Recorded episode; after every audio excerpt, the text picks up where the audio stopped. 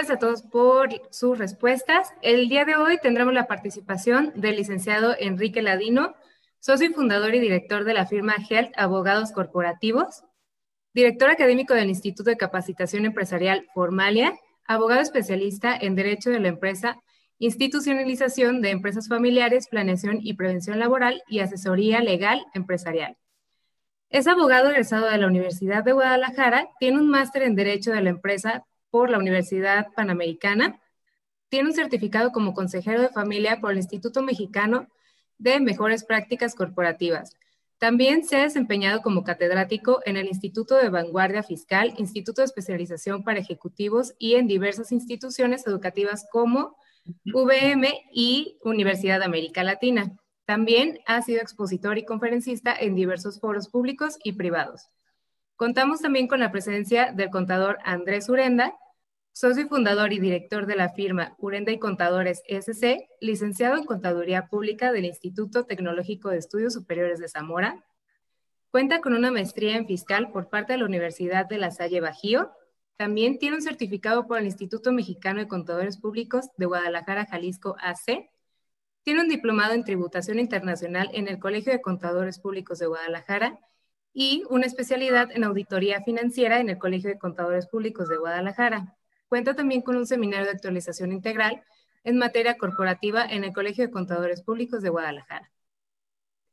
También contamos con la presencia del licenciado Eduardo Aparicio, socio fundador y director de la firma Grupo Toret Consultores Empresariales, licenciado en Contaduría Pública por la Universidad de Guadalajara, cuenta con una maestría en impuestos por el Instituto de Especialización para Ejecutivos, es consejero certificado en Gobierno Corporativo por el Instituto Mexicano de Mejores Prácticas Corporativas. También cuenta con un seminario para la certificación en prevención del lavado de dinero y financiamiento al terrorismo por el Colegio de Contadores Públicos de Guadalajara. Recientemente concluyó el programa de Consejos en Acción impartido por el IPADE en la sede de Guadalajara. Ya que conocemos un poquito de nuestros ponentes, le cedo la palabra a Eduardo. ¿Qué tal a todos? Muy buenos días, muy buenos días, muy buenas noches. Señal que estamos nerviosos. Este, un gusto volver a estar conectados con ustedes eh, después de esta, este cierre de año 2020, en donde es nuestro primer webinar. Nuevamente queremos iniciar con esta metodología y a lo largo de estos meses tener más participaciones y más temas que puedan ser de ayuda o relevancia para como siempre es un placer que me acompañen mis amigos, mis socios, empleados y el equipo que hemos formado Andrés. Andrés, un saludo, ¿cómo estás? ¿Qué tal, Eduardo Paricio? Muy bien. Aquí estamos de regreso, iniciando el año, viendo estos temas interesantes que pues ya el, el destino nos alcanzó. Andrés. También está Enrique.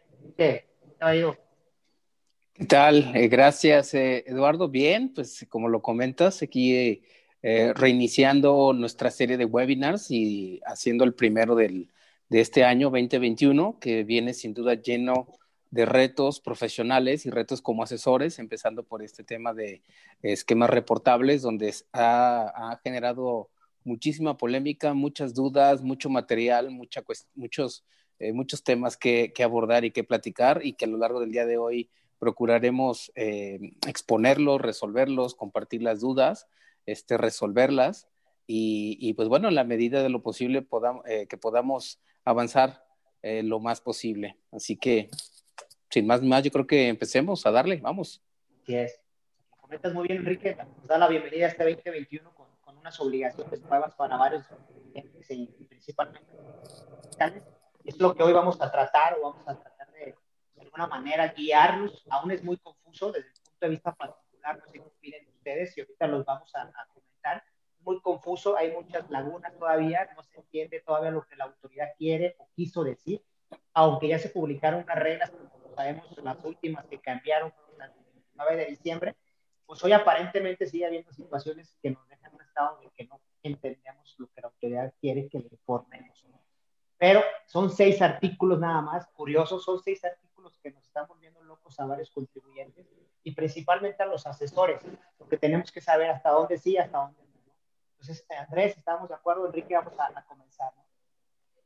Adelante, Eduardo, nada más nos, nos comentan nuestros amigos que te escuchas un poco entrecortado. ¿Cortado? A esto sí. Bajarle.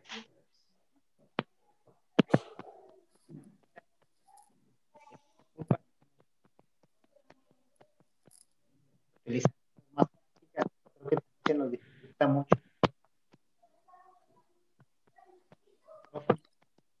Sí, está muy entrecortado, Eduardo. A lo mejor es tu micrófono.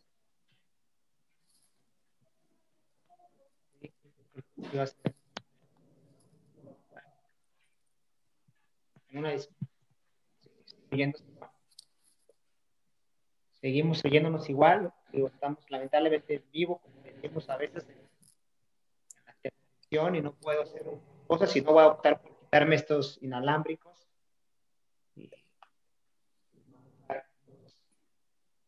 Audio de la computadora. Sí, pues son, son los gajes del oficio cuando estamos transmitiendo en vivo. Recuerden que estamos en nuestras redes sociales, en Facebook, en YouTube, en los diferentes canales, así como en este medio a través de la plataforma Zoom. Eh, y, pues bueno, hay que, hay que irlo sorteando y, y resolviendo estos, esos imprevistos que se, que se, nos, que se nos presentan.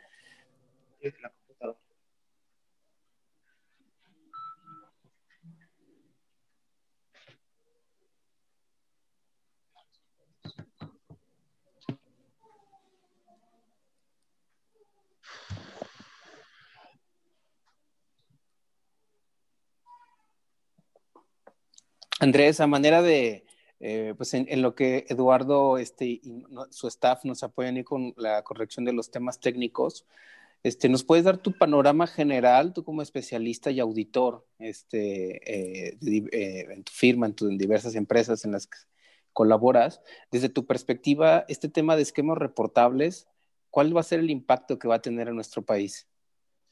Mira, yo, yo considero, digo, esto viene pues de las acciones BEPS que como ya vemos ya no es, no es algo reciente, ya se venía hablando desde el 2006, después en el 2012, y a partir del 2013 es cuando ya de alguna manera a través de la OCDE y, y, digamos el G20 se creó este, estos mecanismos bajo las 15 acciones y que el tema de la, la acción 12, que es la que nos ocupa ahorita para efectos de lo que son los esquemas reportables, con la finalidad de evitar de alguna manera que se erosionara la base fiscal, se erosionase la base fiscal y transmitieras de alguna manera tus utilidades a, digamos, a, a, un, a, una, tributación preferencial o algún país eh, con tasas impositivas más bajas o algún paraíso fiscal. Creo que lo que buscan a nivel eh, internacional es eh, que pues, las utilidades se queden de alguna manera en donde se genera donde se genera esa, riqueza, ¿no? Y evitar que se estén migrando hacia una tasa impositiva eh, más benéfica para los accionistas. Yo la verdad digo, no le veo mucho sentido el que se haya, haya hecho local o para las operaciones, digamos, caseras aquí en, México. Lo considero un tanto ah, agresivo, pero pues a final de cuentas aquí parece que adoptamos todo lo que se nos, se nos viene y se nos presenta y para efectos de agradar o parecer agradar o estar en el club de Tobin, ¿no? Yo la verdad es que sí lo veo complejo, lo veo delicado, sobre todo porque no es claro, ¿no? Y, partir de decir, oye, pues, ¿qué, voy a estar reflejando? ¿Qué voy a reflejar?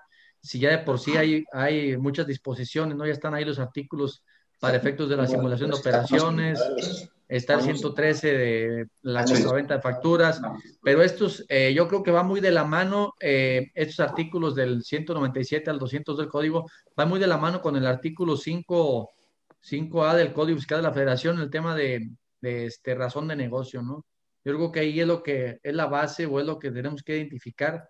Hay un beneficio fiscal por encima del tema económico o, lo que estamos ah, de alguna manera instrumentando, desarrollando, pues tendría que entrar dentro de lo que sería el esquema reportable, ¿no? Yo desde mi perspectiva, no sé cómo lo ves tú desde tu perspectiva ahí, tema legal, Enrique. Sí, ahí, antes de, abordar el tema legal, eh, por lo que vea, lo que acabas de comentar, creo que es un, es un punto clave y que, que eh, sugiero a nuestros amigos que nos están escuchando y que nos están viendo.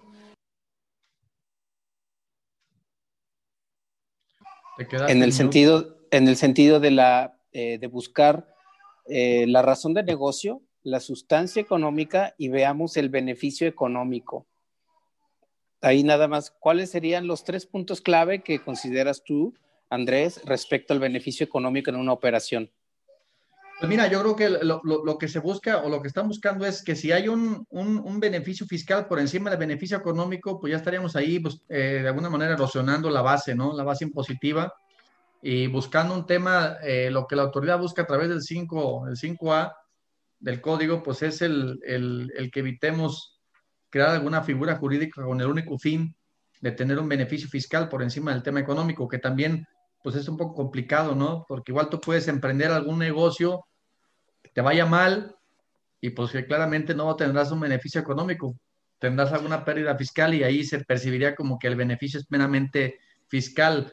O lo mismo, también ahí está un poco complejo, ¿no? Y luego también viene ahí todo el, viene todo el tema de decir, oye, es que antes el, de la reforma del 2021, eh, hablaba por ahí el último párrafo del 5B que decía, oye, mm, todo lo que surja a través de aquí del, artículo 5A no causará ningún tema penal. Y ahora en la reforma del 2021 dice, oye, con independencia de eso también voy por el tema penal, que yo considero que de entrada, pues, mm, el que estuviera o no, o dijera que no iba a haber un, tema penal por la redacción del artículo 5, 5 al código y que ahorita lo tenga, pues para mí no hace diferencia, porque igual se puede ir en paralelo y aplicarte eh, los 69 o el 113 y pues irte definitivamente por un tema penal. Entonces, pues creo que por ahí va el tema, ¿no? No sé si ya ahí Eduardo ya regresó y, podamos ir avanzando en las láminas para ir hablando sobre los, ir, ir dilucidando el tema particular. Nada más para cerrar ese tema, este, eh, Andrés, entonces para el mensaje hacia nuestros amigos que nos están viendo y escuchando es, eh, como lo comenta Andrés, número uno, si voy a crear una figura eh, para efectos legales y llevar a cabo el emprendimiento de un negocio o de una operación, debo de cuidar que esta figura o vehículo corporativo cuente con la, con la materialidad y la sustancia económica debida y adecuada. Hablamos de en webinars pasados, hablábamos. Alguien por ahí le prendió el micrófono. Con, con un micrófono. ¿Nos ayuda silenciando su micrófono, María, por favor? No puedo, tengo una María, ¿nos ayudas con tu micrófono?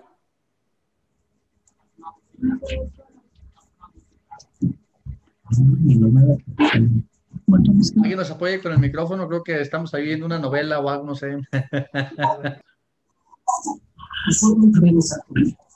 Porque para novelas tristes estas que estamos, este, de lo que vamos a platicar y, sobre todo cuando hablemos de las sanciones.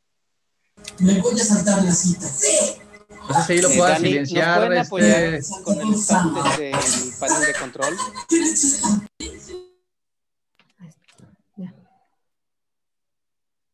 Gracias.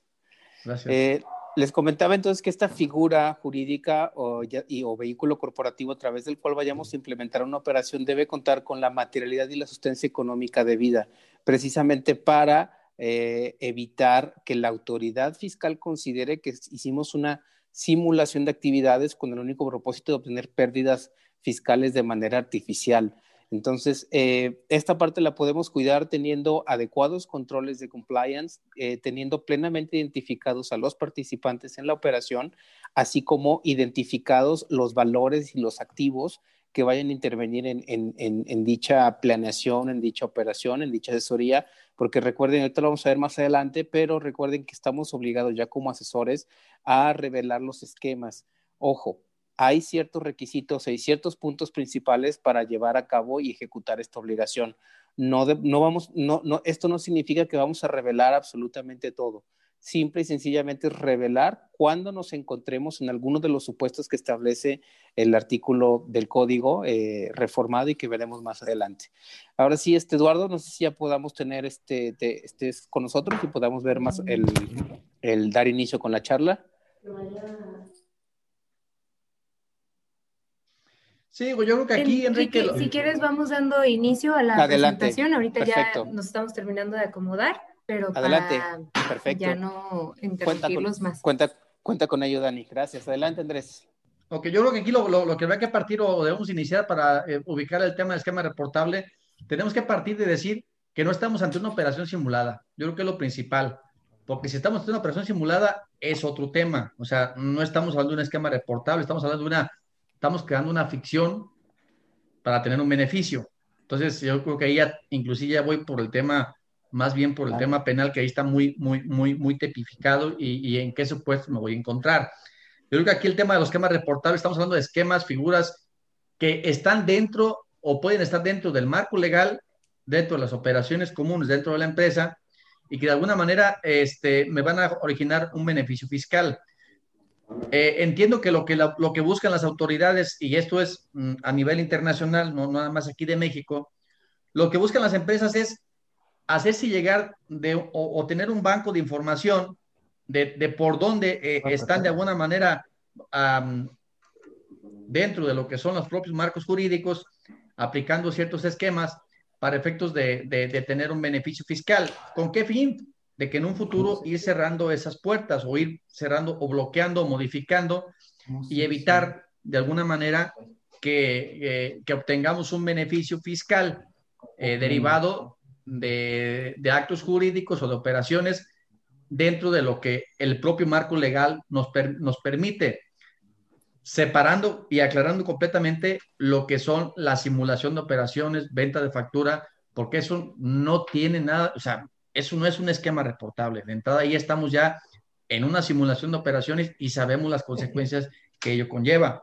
Eh, yo creo que aquí estamos más en un tema de, de, de, dentro de lo que la propia ley permite, qué figuras jurídicas tengo, y es donde yo termino de, que no termino de entender cuál es el fin de la autoridad el haberlo hecho casero. Entiendo lo, que busca la OCDE, el G20, de evitar que te lleves utilidades a, digamos, a, países con tasas impositivas más bajas, no muy lejos. Ahorita aquí el país vecino, en Estados Unidos, pues tenemos una tasa impositiva del 22%, que no reúne el 75% que nos pide la ley para no considerarlo como un refipre. Sí, que tendríamos que verlo de manera particular por estados, porque habrá algunos estados que tienen algunas tasas impositivas adicionales a la tasa eh, federal, que igual ya me sacarían a lo mejor del refipre. Entonces, creo que va más aplicable a ese tipo de operaciones. A operaciones nacionales lo veo un poco más complejo. Hay casos muy específicos que vamos a ver que igual si pudieran encuadrar en operaciones caseras, como es el tema de, de querer transmitir pérdidas fiscales, pero de operaciones reales o reestructuras, etcétera, no por el inventarme una, un simple servicio y traspasarle las pérdidas a través de una simulación de operaciones. No sé si me doy a entender en ese sentido. O no sé cómo lo vean ustedes. Sí, correcto. Es específicamente ese es el, el tema. O sea, hay que identificar eh, perfectamente que una cosa es esquema reportable y otra cosa es una situación eh, de simulación. Bueno, bueno, te escuchamos. Te, escuchamos, Eduardo, adelante. Mando uno, dos, tres, bueno, bueno, perdón. te escuchamos. Perdón a todos, pero aquí de vuelta, así que adelante, ¿no? Me perdí toda la introducción, pero continuamos, yo les sigo, yo les sigo el paso, adelante. Sí, entonces comentábamos que es conveniente distinguir de un esquema reportable a una situación de simulación de operaciones y de actividades. Entonces, precisamente como lo comenta Andrés, ahí está una primera línea en la cual, a ver, ojo, la simulación de operaciones ya tiene su regulación específica y tiene ya varios años que está en vigor e incluso ya hay bastante material y bastantes situaciones de, eh, estudio, de trabajo, de, análisis para, el tema del 69, el artículo 69 del Código Fiscal de la Federación, pero a, diferencia del esquema reportable, lo que busca la autoridad con esto es que se le revelen todas aquellas actividades, acciones llevadas a cabo con el propósito de obtener un beneficio fiscal en México. Entonces, ahí está el punto. O sea, son esquemas reportables, son operaciones perfectamente que cumplen con la, con la normativa fiscal y que generan un beneficio fiscal. Lo que, lo que quiere la autoridad es que eh, de cierta manera los asesores y todas aquellas personas que intervengan en este tema revelen cuál es su participación, cuáles son eh, los puntos finos del esquema, cuáles son las herramientas utilizadas, las figuras, eh, jurídicas que, intervengan, así como eh, distintas este, herramientas fiscales, contables, financieras, y de esa manera se puedan llevar a cabo la revelación de estos esquemas que le van a permitir a la autoridad conocer los esquemas y a su vez detectarlos y prevenir cualquier situación. Perfecto.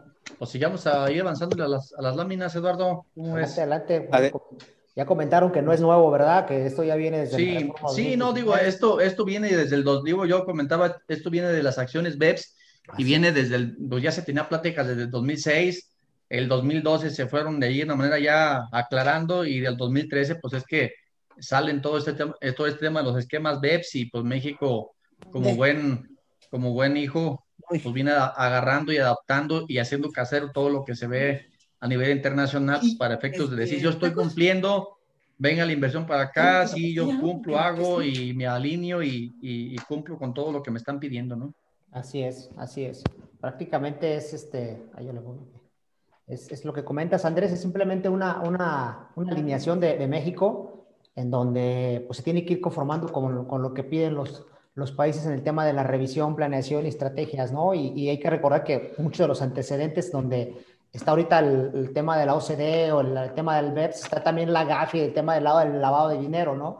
En donde vienen esas recomendaciones para que entonces se siga en una comunicación de entre todos los países, pues, que formen parte de, estas organizaciones, pues siga protegiendo y que quien deba pagar impuestos lo pague en su país correspondiente o de alguna forma sabemos que si se va de del origen, de donde se genera la, fuente de riqueza, pues se, se, entienda el por qué, por qué se trasladó.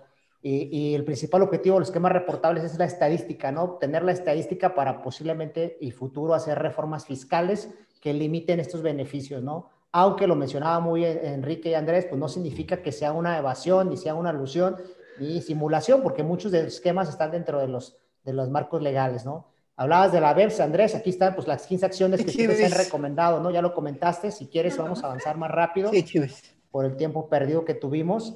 Este, continuamos, digo, la principal, ahí viene la acción 12, Andrés, que es la que decías, el tema de que hay que reportar todo el tema de las planeaciones fiscales agresivas, entre comillas, siempre lo voy a señalar yo porque pues, no significa que todo sea agresivo, ¿no? Siempre mientras esté en marco de la ley.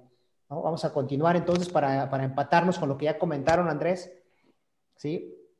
pues platicar, la reforma se venía cocinando desde el 2019, se hace la, exposición de motivos, principalmente lo que quieren lograr las autoridades fiscales es, lo que ya mencionamos, el tema de la alusión, evasión y simulación, el tema de tener un acceso oportuno a la información en donde va generar las estadísticas que pueda generar posiblemente más adelante reformas, identificar áreas de riesgo, áreas donde prácticamente a veces capitales están saliendo del país capitales no se quedan en el país para generar la economía y mantener la economía de una manera estable, hablando en tema de Producto Interno Bruto, hablando en tema de otras situaciones, que van a poder poner algunas cosas. Y, y, por supuesto ver lo que la autoridad deja de recaudar, Andrés, deja de recaudar por esos tipos de esquemas, ¿no?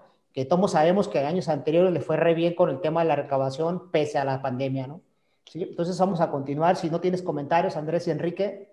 No, digo, pues no, digo, ya lo que habíamos comentado hace rato, ¿no? Aquí lo que se busca es eh, identificar de alguna manera eh, los esquemas que se crean o se desarrollan dentro de los marcos legales con la eh, finalidad de, pues, no, no, de, evadir, sino más bien de un tema de ilusión, ¿no? Así es. Enrique, ¿comentabas algo? Básicamente es lo que comentas, es disciplina, llamémosle fiscal de este gobierno, es identificar todas las posibles, eh, eh, llamémosle, salidas que pudieran existir para eh, llevar a cabo, eh, la, ejecutar la figura de ilusión fiscal y tener la información para contrarrestarla. Básicamente es eso, como lo comentas. Acceso a información estratégica para tomar decisiones estratégicas y en su momento llevar a cabo la reforma de las disposiciones fiscales correspondientes. Así es. Y, sí, y hacer mucho énfasis, ¿no? Yo creo que esto va muy de la mano con el artículo 5, 5A del código. Es correcto que más adelante lo vamos a ver, ¿no? El tema donde viene la definición de lo que es planeación fiscal. En toda la apartada de la ley, llámese el ICR, llámese Código Fiscal, llámese todo, es el único lugar donde viene una definición de lo que es un beneficio fiscal, ¿no, Andrés? Y lo vamos a comentar más, más adelante, pues. Entrando de lleno, al, de lleno al tema, o sea, hablar de lo que significan los esquemas reportables, este nuevo capítulo que se adiciona a partir de la reforma 2020, pues menciona el primer artículo, el 198, quiénes son, 197, quién es el obligado a presentar los esquemas reportables, ¿no? A dar aviso. De entrada, los asesores fiscales, Andrés, así que vete preparando, ¿no? Para todo lo que ya lograste en el 2020 y para lo que ya tienes planeado para este 2021. Entonces, Yo veo financiero, no fiscal, Eduardo. ahí viene la parte de... y, y, aparte tienes oficina en las Islas Caimán, Eduardo. no me ayuden. Bueno, vamos a continuar enfocados al tema, por favor, ¿no? Este, Adelante. Asesores fiscales, ¿no? ¿Quiénes son asesores fiscales? Hay que recordar que se puede dar como persona o como empresa, ¿no? Ellos son los primeros que deberían estar informando lo que hagan en un momento dado para hacer una planeación fiscal. Pero es importante, Enrique y Andrés, desde mi punto de vista, lo que menciona la descripción, ¿no? O sea, no se trata solo de la persona que ejecuta, ¿no? Eso es importantísimo. No se trata solo de la persona que ejecuta, sino de aquella que organice, asesore, diseñe, comercialice, por ahí muchos pactos entre que gente, entre despachos que tienen área de comercial y venden esquemas y, y situaciones, no sé, a veces más este, burdas. O sea, todo aquel que tenga ese tema de comercialización y tema de implemente o administre, Enrique. Normalmente el tema administrativo, aunque no seas asesor, puedes recaer siendo un administrador porque sí. estás ejecutando en un tema de compliance, ¿no? Sí, completamente, porque el, el concepto de administración dejas muy amplia la figura y la participación respecto a ese tema. O sea, de, de, de quien intervenga en la administración será completamente eh, abierto y al momento de hacer el, el, el, reporte del esquema correspondiente, habrá que ser muy cuidadosos en, el en, en, en, la descripción de quién intervino en la administración. Igual vamos a ver la distinción entre los esquemas reportables, los, eh, personalizados, los generalizados, pero de entrada, todas las personas involucradas van a, van a estar ya en la, en el, eh, llamémosle, eh, en una radiografía, en un esquema, en la estrategia de información de parte de la autoridad.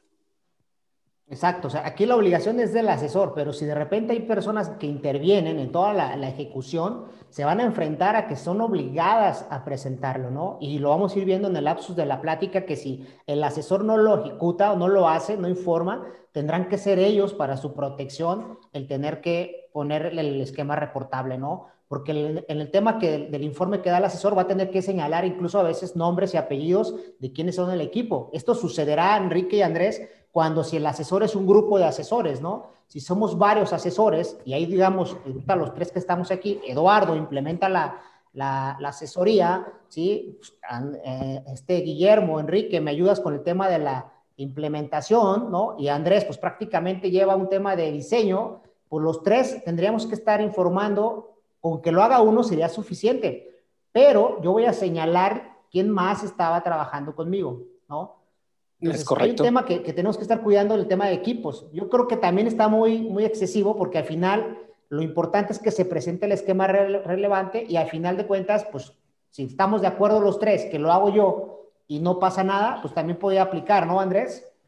Sí, claro, digo, con uno que lo informe eh, es suficiente. Sin embargo, si alguno de los tres está en desacuerdo con lo que se informó, lo que se está presentando con el esquema reportable, pues se puede generar como una complementaria y presentarlo de manera diferente o eh, por tu cuenta también, ¿no? Pero siempre y cuando haya una discrepancia entre lo que estás reportando y lo que yo creo que se debió reportar.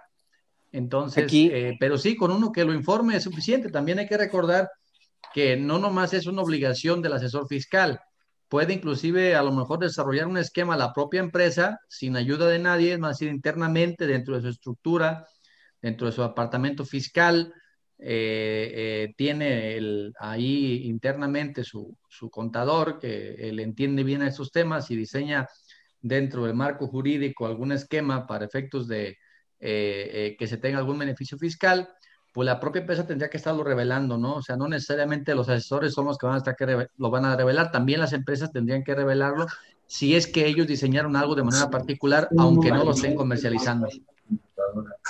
Sí, aquí una de las, de la, hablando eh, del tema y siendo, llamémosle, eh, fieles al estilo que hemos manejado en todos nuestros webinars de ofrecer este, puntos prácticos y aplicables de inmediato, sería para nuestros amigos asesores, eh, pues que podemos optar por que el esquema reportable lo publique o lo reporte una persona moral. si lo hace la persona moral, este, ya la persona física quedará, llamémosle, está eximida de la, eh, de la obligación. Entonces, ahí eh, sería un, buen punto a manera de cuidar la confidencialidad en la participación de los esquemas de primera mano, aunque a detalle sí habrá un registro de todas las personas que colaboraron y compartieron el esquema reportable.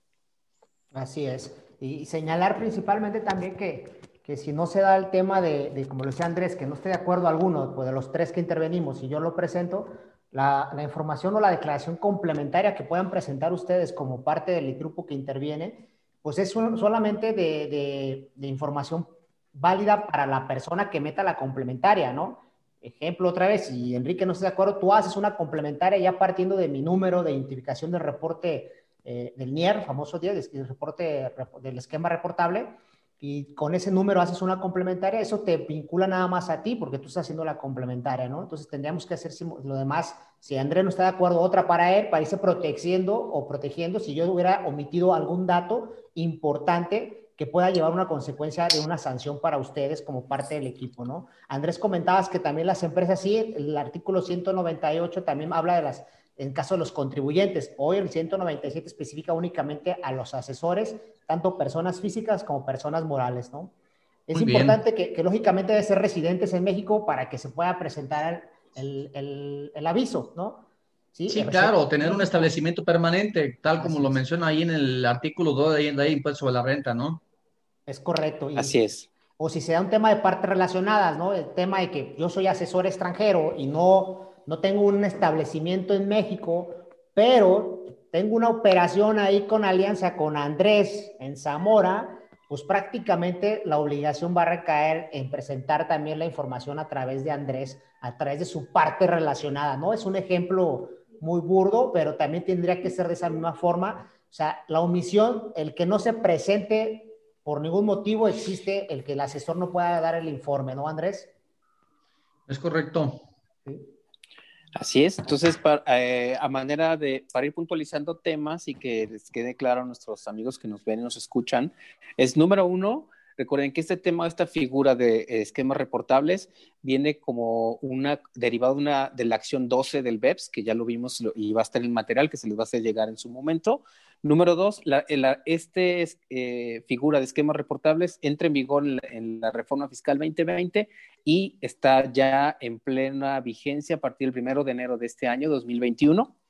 Y por lo que vean los obligados, estamos asesores eh, que intervengamos, como lo comenté Eduardo hace rato, en la administración, implementación, comercialización, diseño, ejecución, implementación, así como el contribuyente que recibe el beneficio. ¿vale? Eh, entonces, hasta aquí esos serán los puntos básicos que estamos viendo y eh, por lo que va la cuestión técnica, distinguir que esquema reportable no es igual a operaciones simuladas. Cada uno tiene sus requisitos, tiene sus esquemas específicos y tiene sus consecuencias distintas. Adelante, Eduardo, con la siguiente. Así es. Continuamos entonces. Eso es prácticamente el 197 es exclusivo para los asesores, tanto personas físicas como morales. Vamos a continuar. Y luego viene el tema de cuando los contribuyentes son obligados, ¿no? O sea, el tema, bueno, esto ya lo, nos, nos adelantamos un poquito todavía en el 197, es el flujo o el diagrama de flujo, cuando lo mencionábamos que si son varios asesores, se presenta el informe y se cumple la obligación en nombre de todos, o pues, si en un momento dado, lo decías Andrés, si trabaja el asesor en una persona moral, pues la persona moral informa, y cumple la obligación, ¿no? Es simplemente un flujograma ahí para efectos de identificar cómo funciona la presentación de este esquema revelable, ¿no? Continuamos. Sí, y cada, cada esquema reportable, eh, recordemos que tendrá, se le asignará un número específico, que es como lo, lo, estamos viendo aquí en pantalla. Sí, pues, el famoso número, número de identificación de operación reportable. Es correcto, el famoso El famoso NIER, que ahí está, ¿no? no sé si se le ocurrió otro nombre más bonito, pero bueno, este, viene lo mismo, ¿no? Cuando se presenta hay una constancia, emite el SAT su constancia de acuse de presentado, le da el famoso NIEP y en su caso, pues también si quisiera hacer eh, si estuviéramos en un desacuerdo, pues, pues yo pudiera emitir una constancia a mis colegas asesores mencionando el número NIER que se me dio el SAT del esquema reportable y yo les digo que pues, prácticamente yo ya cumplí, les informo una constancia por escrito con ciertos requisitos que marcan ya las reglas de carácter general que se publicaron en diciembre, para que entonces mis colegas que hicimos el trabajo en equipo, pues se curen en salud y digan que está todo formal, ¿no, Andrés? Así es, y bueno, en, caso de que te quieran requerir o ver, o sabes que hoy este, hay esta implementación en esta empresa y considero que es esquema reportable, tú lo, lo desarrollaste, lo implementaste, ah, sí, pues fue en, sociedad con, eh, con estos amigos y ahí estoy yo reportado, o sea, ya no lo tengo que reportar. Así es, ¿no?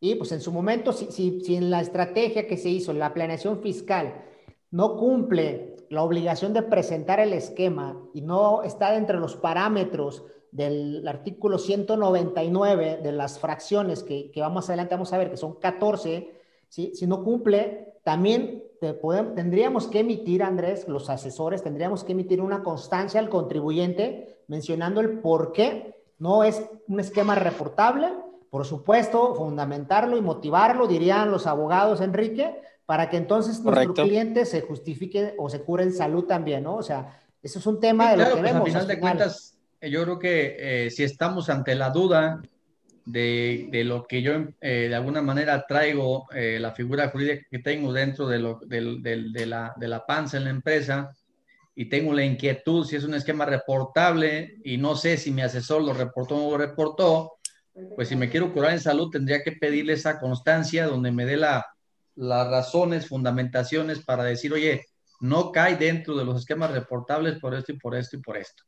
O no cae ninguna de las fracciones que vienen ahí dentro del Código Fiscal de la Federación y de esta manera pues, se, se, quite la, de alguna manera la responsabilidad a la persona moral o persona física que, que, que aplicó o implementó el, la posible estrategia, ¿no?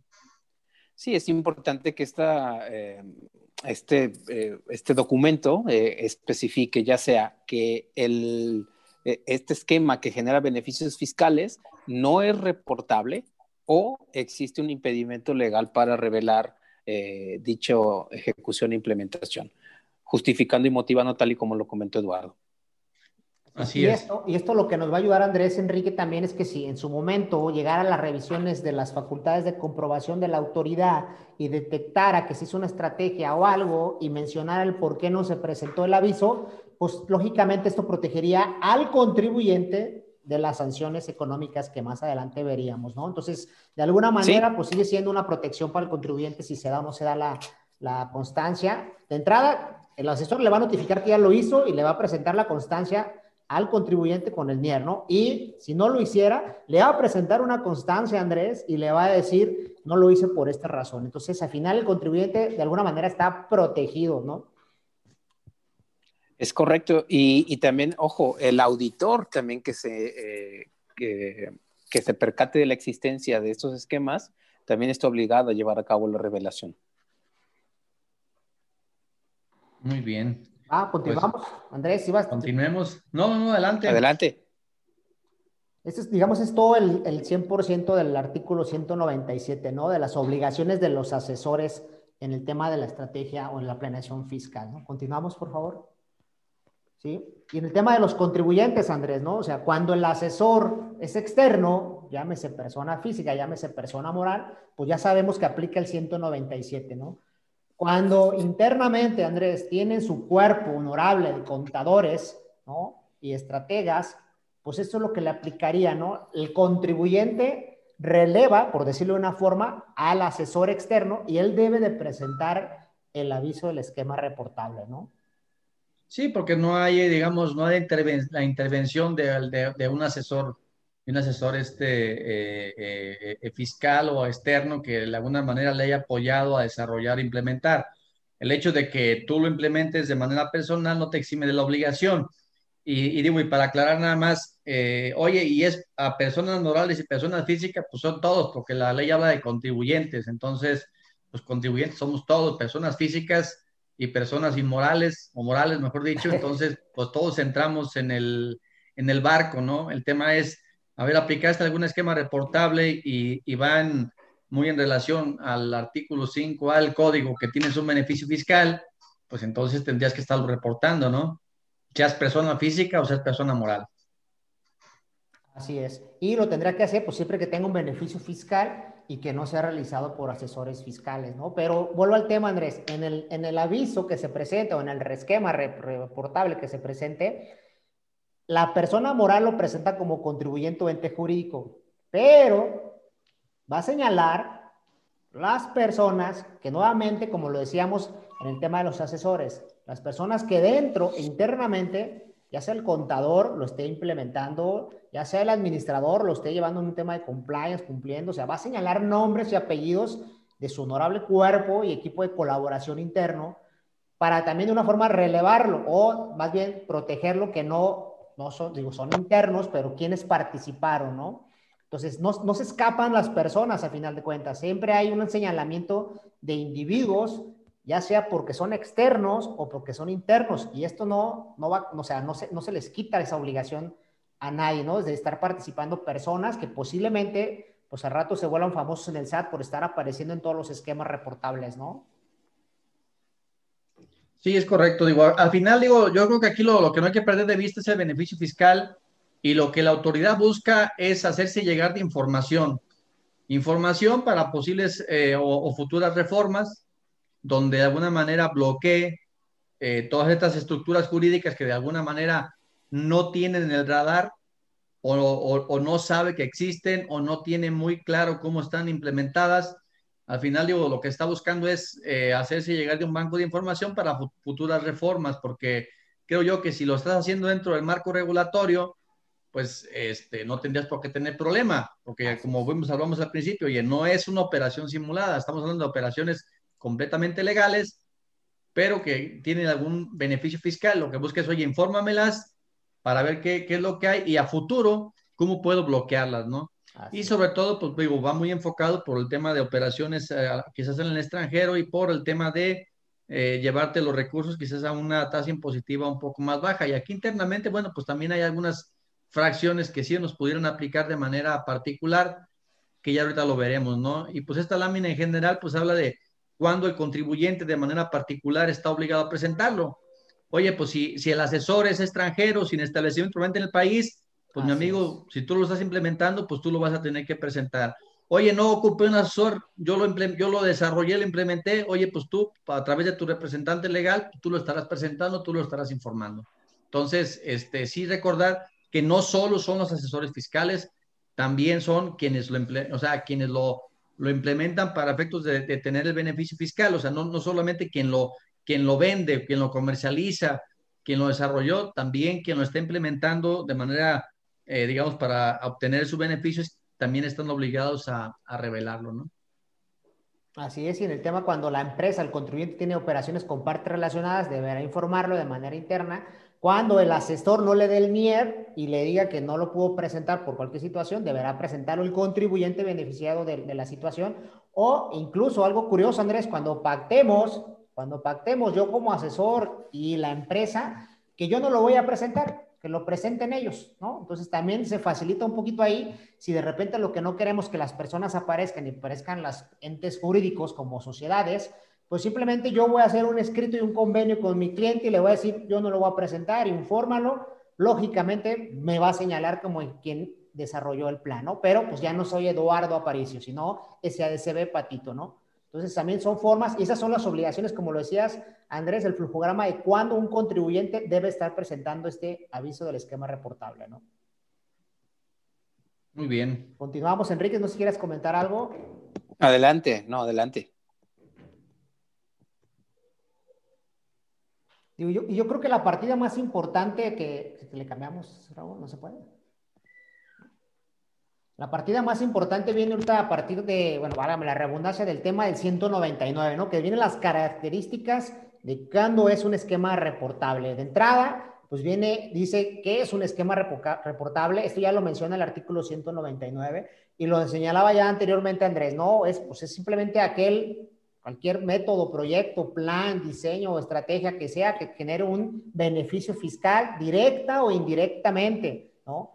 Que lógicamente sea un, impacto en México y debe de cumplir lo que vamos a ver más adelante, las 14 fracciones de este artículo del 199. Entonces, es en este momento yo creo que el artículo más trascendente de donde podremos valorar, evaluar si está dentro del que sea un esquema reportable o no lo esté, ¿no? Entonces, ahorita es un tema nada más de definición y vamos a continuar con las fracciones que prácticamente caracterizan a los esquemas reportables.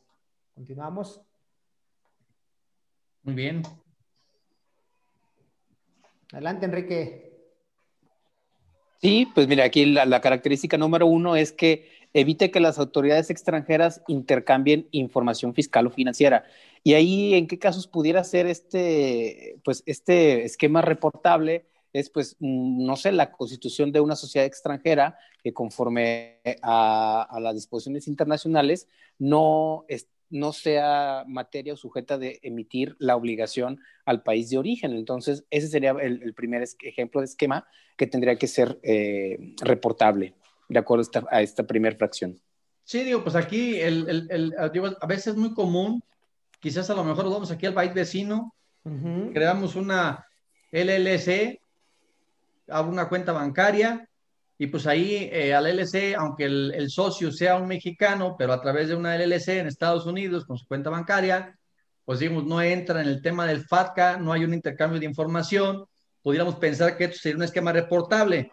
Sin embargo, pues el hecho de que yo tenga una cuenta bancaria allá y, y de aquí le mando el recurso para allá de mis cuentas fiscales, ¿cuál sería el beneficio fiscal? Pues ninguno. Pero ese pudiera ser uno. Digo, oye, ¿sabes qué? Pues el hecho de crear una cuenta bancaria a través de una entidad extranjera, eh, para el caso aquí de ejemplo de Estados Unidos, pues no, habría forma de, un intercambio de información. Sin embargo, pero yo no le veo ningún beneficio fiscal. Entonces también ahí de, oye, entonces lo tendría que reportar, lo tendría que reportar. Creo que, creo que hay muchas dudas, hay muchas situaciones que, sobre la marcha seguramente se van a ir, eh, digamos, desenvolviendo, dilucidando y, seguramente ahí vamos a tener una serie de problemáticas eh, eh, con la autoridad, ¿no? Y sobre todo cuando traigamos ahí operaciones con el extranjero, en particular, pues esta fracción 1, ¿no? Si de entrada yo no tengo nada que ver con el extranjero, no tengo cuentas en el extranjero, no tengo una figura jurídica o un ente jurídico en el extranjero con el cual tenga una relación, pues me debo de dejar de preocupar esta primera fracción, ¿no? Así es, y es importante lo que mencionas, ¿no? Este, durante la lapsus de sus 14 fracciones, vamos a ver, Andrés, lo que comentamos en un previo, nosotros en una plática, que se da mucho el tema de la equidad tributaria, el tema de que alguien acumula, alguien deduce y muchas veces no hay un beneficio fiscal eh, cuantificado.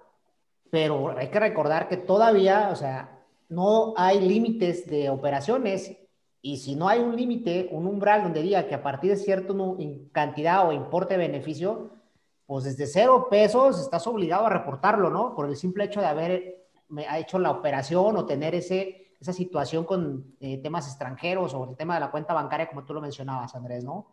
¿Vas a comentar algo, Enrique? Sí, efectivamente, esta primera fracción no eh, implica un, el ejemplo que ponemos no implica un beneficio fiscal específico, sin embargo, da, tiene su razón de ser con el propósito de la reforma, que es nutrir de información a la autoridad. Entonces, a ver, independientemente si este, eh, e, esta eh, figura o esta operación no te va a generar beneficio fiscal, pero va a evitar que informes o, mantenga, o cumplas con, con la obligación de estar informando en términos de la ley fiscal mexicana, pues estarás obligado a reportarlo, porque pudiera ser el primer eslabón en la constitución de, este, de esta LLC en Estados Unidos, como pone el ejemplo Andrés, el primer eslabón de un esquema reportable más complejo. Así es, sí, es correcto, ¿no? Y la segunda fracción, pues nos dice que evitemos la aplicación del cuarto B del capítulo 1, título sexto. ¿Qué significa esto? Por la remuneración a las, a las personas físicas, ¿no? Entonces, en un sentido, un ejemplo, Andrés, y no se lo compartas, y si no, con todo gusto sumar más ejemplos, pues es un tema a veces de las cooperativas, ¿no? Que utilizan el tema de, que la, digamos, utilizan las cooperativas para pago cuando tienes un beneficio de diferimiento de impuestos hasta de dos, de dos años, ¿no? Entonces, no sé cómo lo veas tú en este caso, Andrés o Enrique. Pues mira, yo, creo que aquí va más enfocado, vuelvo lo mismo, va más enfocado al tema de, de, operaciones con el extranjero. Quizás figuras jurídicas que se implementan a través de, por ejemplo, de Islas Caimán, este, los famosos Panama, los, los Panama Papers, ese tipo de situaciones eh, donde a través de alguna figura jurídica hacemos algún tipo de inversión y los rendimientos en estas, en estas, en estas figuras no pagan el impuesto, donde están, este, está dentro de lo que sería considerado como refipre, pues tendríamos que estar ahí cuidando y efectos de revelarlos para que la autoridad los identifique y ver cómo de alguna manera en el futuro los puede bloquear, ¿no? Exactamente, ¿no? Eh, Continuamos. El... Ay, me lo movieron. ¿Cuál es el 3, Enrique? No, 3, regresamos. Estamos atrás. Ya se brincaron, Eduardo. Estamos en el 3, regresamos al anterior. Hacia atrás. ¿Cómo? ¿Lo muevo acá? Ya te fuiste más adelante, Eduardo. Ahora sí. Sí, en el 3, bueno, consiste actos jurídicos que permitan transmitir pérdidas pendientes, y disminuir utilidades fiscales a personas distintas de las que generaba. Bueno, pues sabemos, ¿no? Desde entrada a la reforma del 69B bis, un tema que cae, un tema del 58 de, de la ley de ICR también, en qué momento se pueden transmitir pérdidas, pero pues, pues, sabemos que en ocasiones, cuando ya están por caducar las pérdidas, que sabemos que tiene una vigencia de 10 años, pues empiezan a hacer algunas, algunos actos jurídicos, Andrés, como fusiones, escisiones, algunas situaciones que puedan generar que otro tenga el beneficio de aplicar estas pérdidas o a veces simplemente de, generar la pérdida a favor o en ocasiones de disminuir el impuesto que se vaya a generar, ¿no? Sí, pues al final yo creo que aquí es eh, principalmente el tema de, decisión, es decir, escindir tu sociedad para transmitirla a una o varias escindentes y, estas, pues de, tú le transfieras esas pérdidas a estas para que ellos las puedan amortizar hacia futuro. Porque si hablamos de decir, oye, lo, lo, más común, pues factúrale un servicio y este, porque ya están a punto de vencerse las pérdidas. Ese no es un esquema reportable, estamos en una, una simulación, que es lo que hablaba al principio. Hay que identificar bien el tema de la simulación de operaciones, del tema de las, de una manera, los actos jurídicos que permitan esa transmisión de pérdidas. Pues el tema de aquí de un acto jurídico sería muy claro, pues una decisión donde yo le transmita las pérdidas a las escindidas y pues tendría yo que, de alguna manera, de alguna manera yo tendría que estar reflejando o reportando esos esquemas, ¿no? Eh, y repito mucho, o sea, el hecho de, porque es muy común, oye, ¿sabes qué? Pues me falta el último año para estas pérdidas, factúrale. A ver, yo creo que eso no es un esquema reportable, esa es una simulación de operaciones. Sí, que era un tema de materialidad, Enrique, en tema de compliance, ¿no? Porque también puede suceder que sí sea real, Andrés, no seas tan desconfiado. Ah, no, claro, estamos en una, estamos en una operación real, pues estamos en una operación real y no es un esquema reportable, ¿estás de acuerdo? Y ahí comentábamos en la, en la introducción, Andrés, pues que igual se da la equidad tributaria, o sea, si hay una facturación para aprovechar las pérdidas a otro, pues el quien factura tiene una acumulación, sí, se va a acabar sus pérdidas, ¿no? Y que trasladó esas pérdidas al deducirlas a un tercero, ¿no? O a la siguiente persona. Pero insistimos, la autoridad no va sobre la equidad tributaria, va sobre quién tuvo el beneficio fiscal, ¿no? Sí, efectivamente, como lo, eh, lo hemos venido este, manifestando, es importante el tema de razón de negocio, materialidad y sustancia económica. Exacto, Enrique, ¿no? Y pues luego la fracción cuarto, el tema, el tema de la que consiste operaciones interconectadas, lo que, lo que conocemos, la pirámide de pagos, ¿no? Que, coloquialmente lo decimos en términos de, de, de nuestros servicios, pues, en donde dice que al final, si se hace este tipo de pagos y llega el, recurso a los socios o a accionistas o partes relacionadas, pues también se considera un esquema reportable, como lo que decías, Andrés, en uno de los ejemplos, ¿no? Cuando se utilizan a veces eso como el tema de los Panama Papers, el tema de las holding, donde intervienen una, una, serie de movimientos para que recaiga al final el patrimonio, los recursos a un socio, ¿no? O en ocasiones lo que hacen simplemente es darle una vuelta para generar la deducción y luego llegar a una aportación nuevamente a la empresa y lógicamente tener el flujo para la capitalización del negocio, ¿no?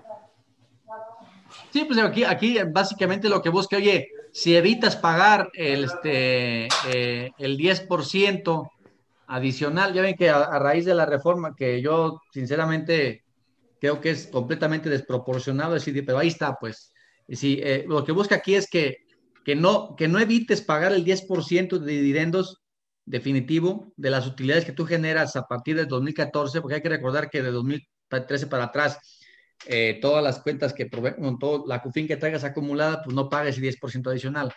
Entonces lo que aquí dice, oye, ¿sabes qué? Si lo que buscas es algún esquema o figura donde eh, evadas ese 10% adicional, pues estaríamos dentro de un esquema reportable. Claro, dentro de lo que sería el, marco jurídico este, legal o aplicable. Que aquí igual pudiéramos caer entonces, pues todas las sociedades civiles, ¿no? Pero pues al final es un tema completamente permitido, está dentro del marco legal. Entonces, pues, oye, entonces quiere decir que yo que estoy en la sociedad civil recibo eh, remanentes eh, a cuenta de utilidad, este, eh, pero pues oye, eso no se creó con el único fin de evadir el 10%, está dentro del marco legal, pero entonces estamos ante un esquema reportable. ¿Ustedes qué piensan? No, no, no. De entrada te diría que no, este, no, no sería un esquema reportable. ¿Y qué pensará la autoridad?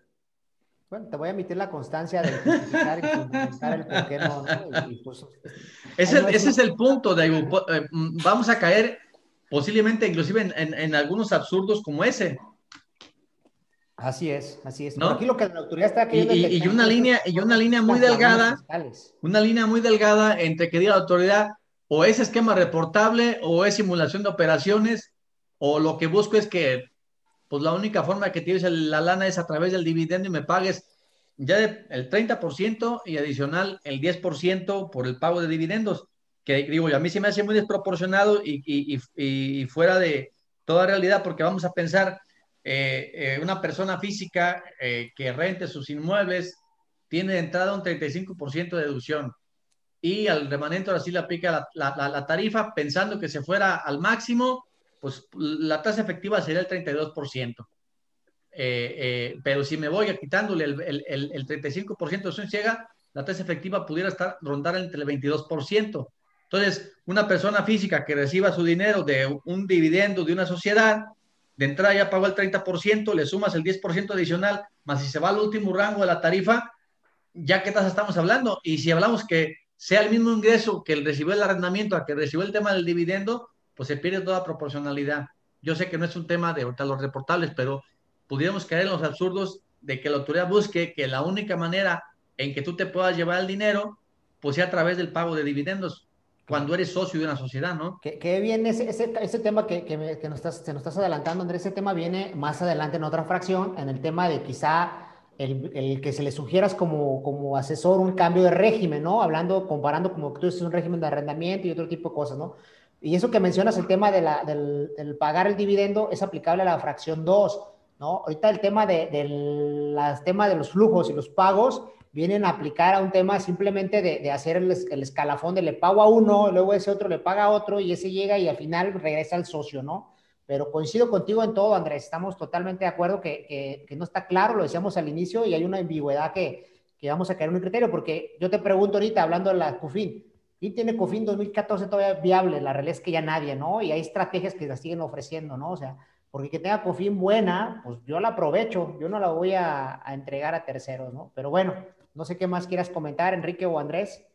Sí, digo yo. pues nada más resumir que el ejemplo, esta, esta fracción es para el caso del pago de dividendos a personas físicas a través de una estructura holding, por ejemplo. O sea, básicamente va con dedicatoria para ese tipo de, esquemas. Exacto. Así es. Que, que, es el famoso Panama Papers, mi estimado Andrés, como lo decías anteriormente, ¿no? Continuamos, la fracción quinta, involucre, bueno, e, evite que, ah, no, le cambiamos, le cambio. Ahora sí. Involucra a un residente en el extranjero que aplique un convenio para evitar la doble imposición suscrito en México, ¿no? Eso está muy claro por el tema de los tratados internacionales, Andrés, por el tema de los convenios que haya con los paraísos o el tema de paraísos fiscales, como lo decías, y lógicamente se encuentra en un tema de mejores tasas que no están en México, como tú lo decías, el ICR en México es el 30, si te vas a un paraíso fiscal, pues no existe quizá ese impuesto, simplemente un cobro de los bancos que genera riqueza al país, porque esas comisiones se van como participaciones gubernamentales a los bancos para el desarrollo económico de, del, país, ¿no? Entonces, simplemente es eso, Andrés, el tema de, de los tratados internacionales, o no sé qué más quieras agregarlo. No, digo, pues es que el tema aquí, digo, eh, yo pienso que si queremos poner un ejemplo, a lo mejor muy palpable es que venga una empresa aquí en México, eh, meta, meta capital y, lo quieras simular a lo mejor como un tema de préstamo y luego quieras cobrar los intereses y te lo lleves a una, a un país con una tasa impositiva más baja, o igual querer cobrar regalías. Oye, ¿sabes qué? Yo tengo, mi, tengo una subsidiaria en México y está teniendo utilidades, ¿cómo me traigo el ingreso para acá, para el país donde la tasa impositiva es más baja? Pues me cobro, una regalía, eh, me, invento cualquier tema o esquema donde este, eh, genero una deducción en México, me lo llevo a otro país y en ese país la tasa impositiva es más baja. Habría que analizar pues cada esquema en lo particular, pero al final es lo que aquí estaría buscando, ¿no? Eh, que evitar que te lleves el recurso hacia otro país con una tasa impositiva menor este, a la que tienes en, en, el país donde se está generando realmente la, la riqueza, ¿no? Y, y, pues es lo que han hecho al final del día a nivel internacional, pues todas las empresas multinacionales, ¿no? Buscar esquemas o, o figuras donde brinquen de un país a otro hasta llegar a un país donde la tasa impositiva es mucho menor o inclusive nula. Entonces, lo que busca esta fracción es eso, que el reveles esos esquemas donde tengas a lo mejor hay una figura a través de, sociedades eh, de otros países y al final hay una holding y donde eh, ya sea a través de regalías o intereses, pues busques la forma de cómo bajar la tasa impositiva aquí en México y llevártela a un país donde la tasa impositiva sea más benéfica para los accionistas. ¿no? Sí, y, no solo la tasa, Andrés, ¿no? Se da mucho tema de importaciones y exportaciones, ¿no? Por ahí he conocido esquemas y, y bueno, por una vez me, lo, me pidieron que si podíamos ejercerlo, lógicamente no es nuestra filosofía, en donde retiras un producto de México, te lo llevas a cruzar las fronteras y luego regresa con exentos de IVA porque no hay y tú ya vendes con IVA acá y tienes un saldo a favor de IVA e incluso agresivamente pidiendo devoluciones, ¿no? O sea, ese tipo de situaciones también se dan y son esos esquemas que podrían ser los esquemas reportables, ¿no? Muy bien. El sexto, involucra operaciones parte relacionadas. Yo creo que clarísimo, ¿no? Cualquier operación, lo mismo, operaciones que la LC esté en Estados Unidos o la company y empecemos a hacer operaciones, lo que tú ya decías ahorita, un tema hasta de préstamos, de flujos, cualquier situación con tu parte relacionada que esté en, extranjera, lógicamente, o incluso eh, nacional, que permita obtener un beneficio fiscal, ¿no?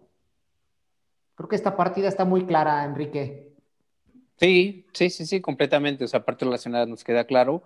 Y de la mano de lo que ya hemos comentado y reitero en varios de los webinars es, hay que tener estudios, si vamos a trabajar entre partes relacionadas, debemos de contar con los estudios de precio de transferencia adecuados, con los planes financieros, los planes de negocio, los esquemas de trabajo eh, debidamente documentados para darle la materialidad y sobre todo también la sustancia económica que sea acorde a lo que se está buscando con la figura jurídica o la, o la operación implementada.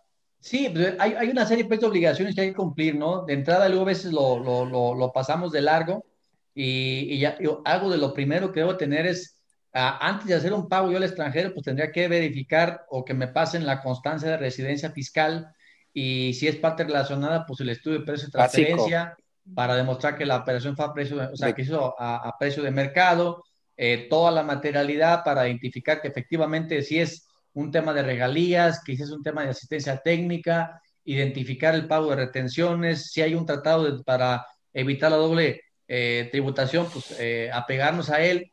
Y ya hay que recordar que, que los tratados internacionales, pues a los que México se ha adherido de alguna manera, pues están casi a, a, casi a nivel de lo que es la Constitución, vemos por abajo, pero por encima de, de, de todas las leyes.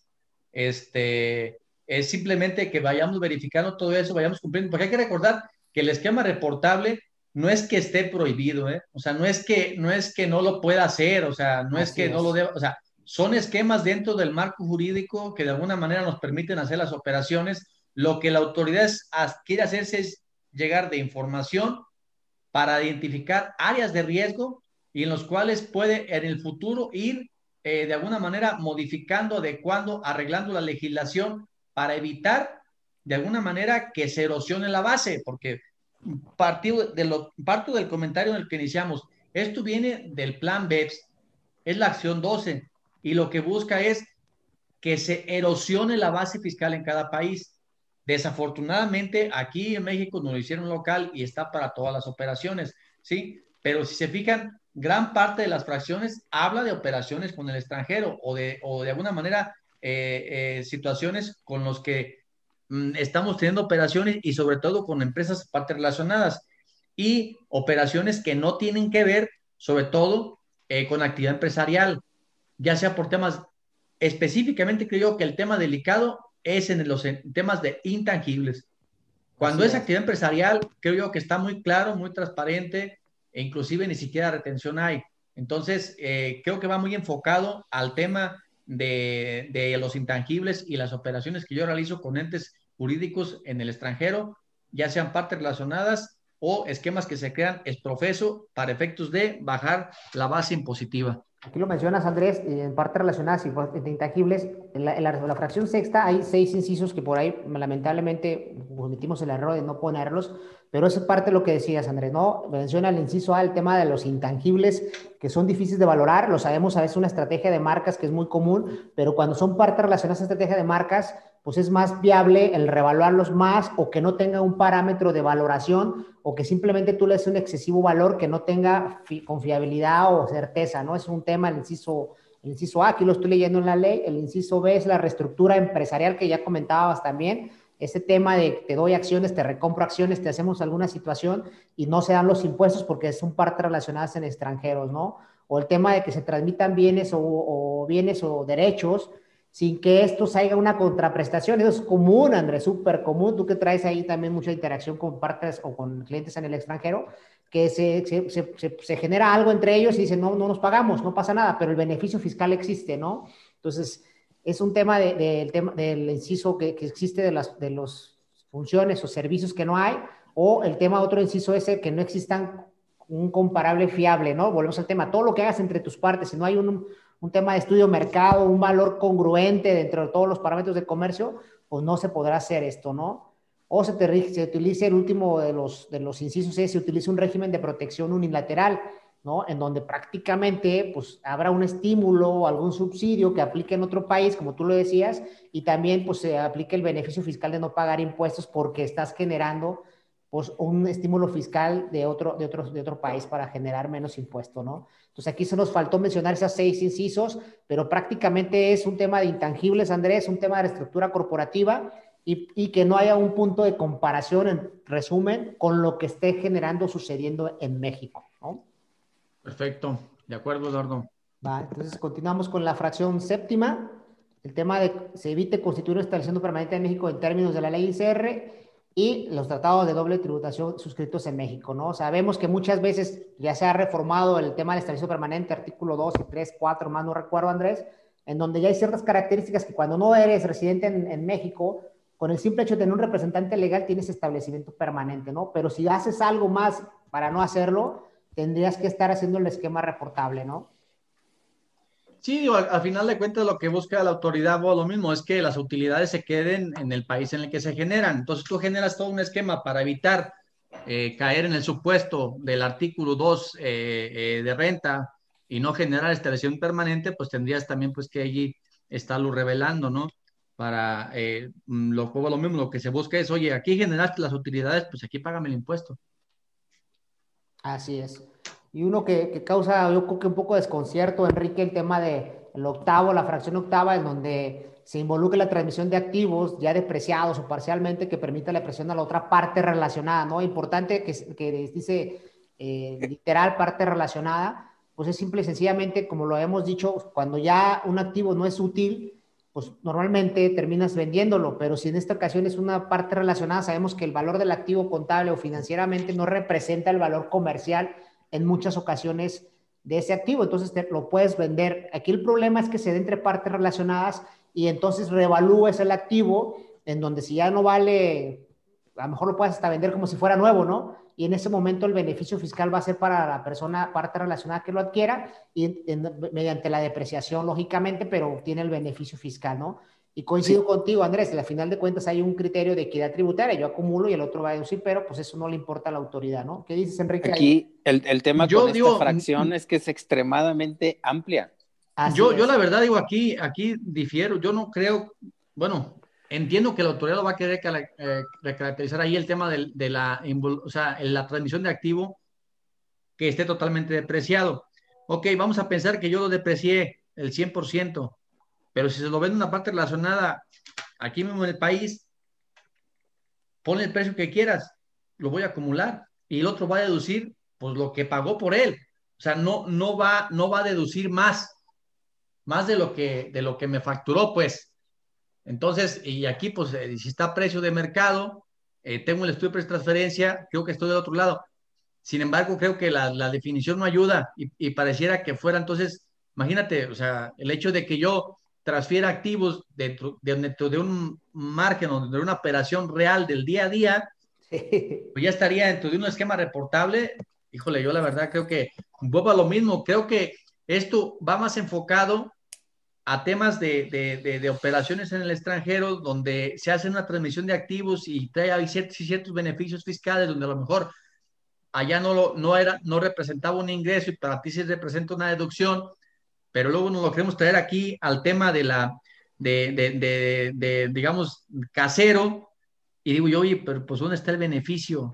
Hay un tema de equidad, hay un tema de simetría fiscal, no veo yo que quiera. Sin embargo, pues si nos meten un cohete aquí la autoridad porque pues las sanciones, si ustedes las observan, el tema de no reflejar un esquema reportable, pues son bastante jugosas, ¿no? Y, pues yo sinceramente no le veo por dónde aquí eh, pudiera haber, eh, digamos, alguna eh, situación de, de, beneficio para operaciones caseras en en la transmisión de activos.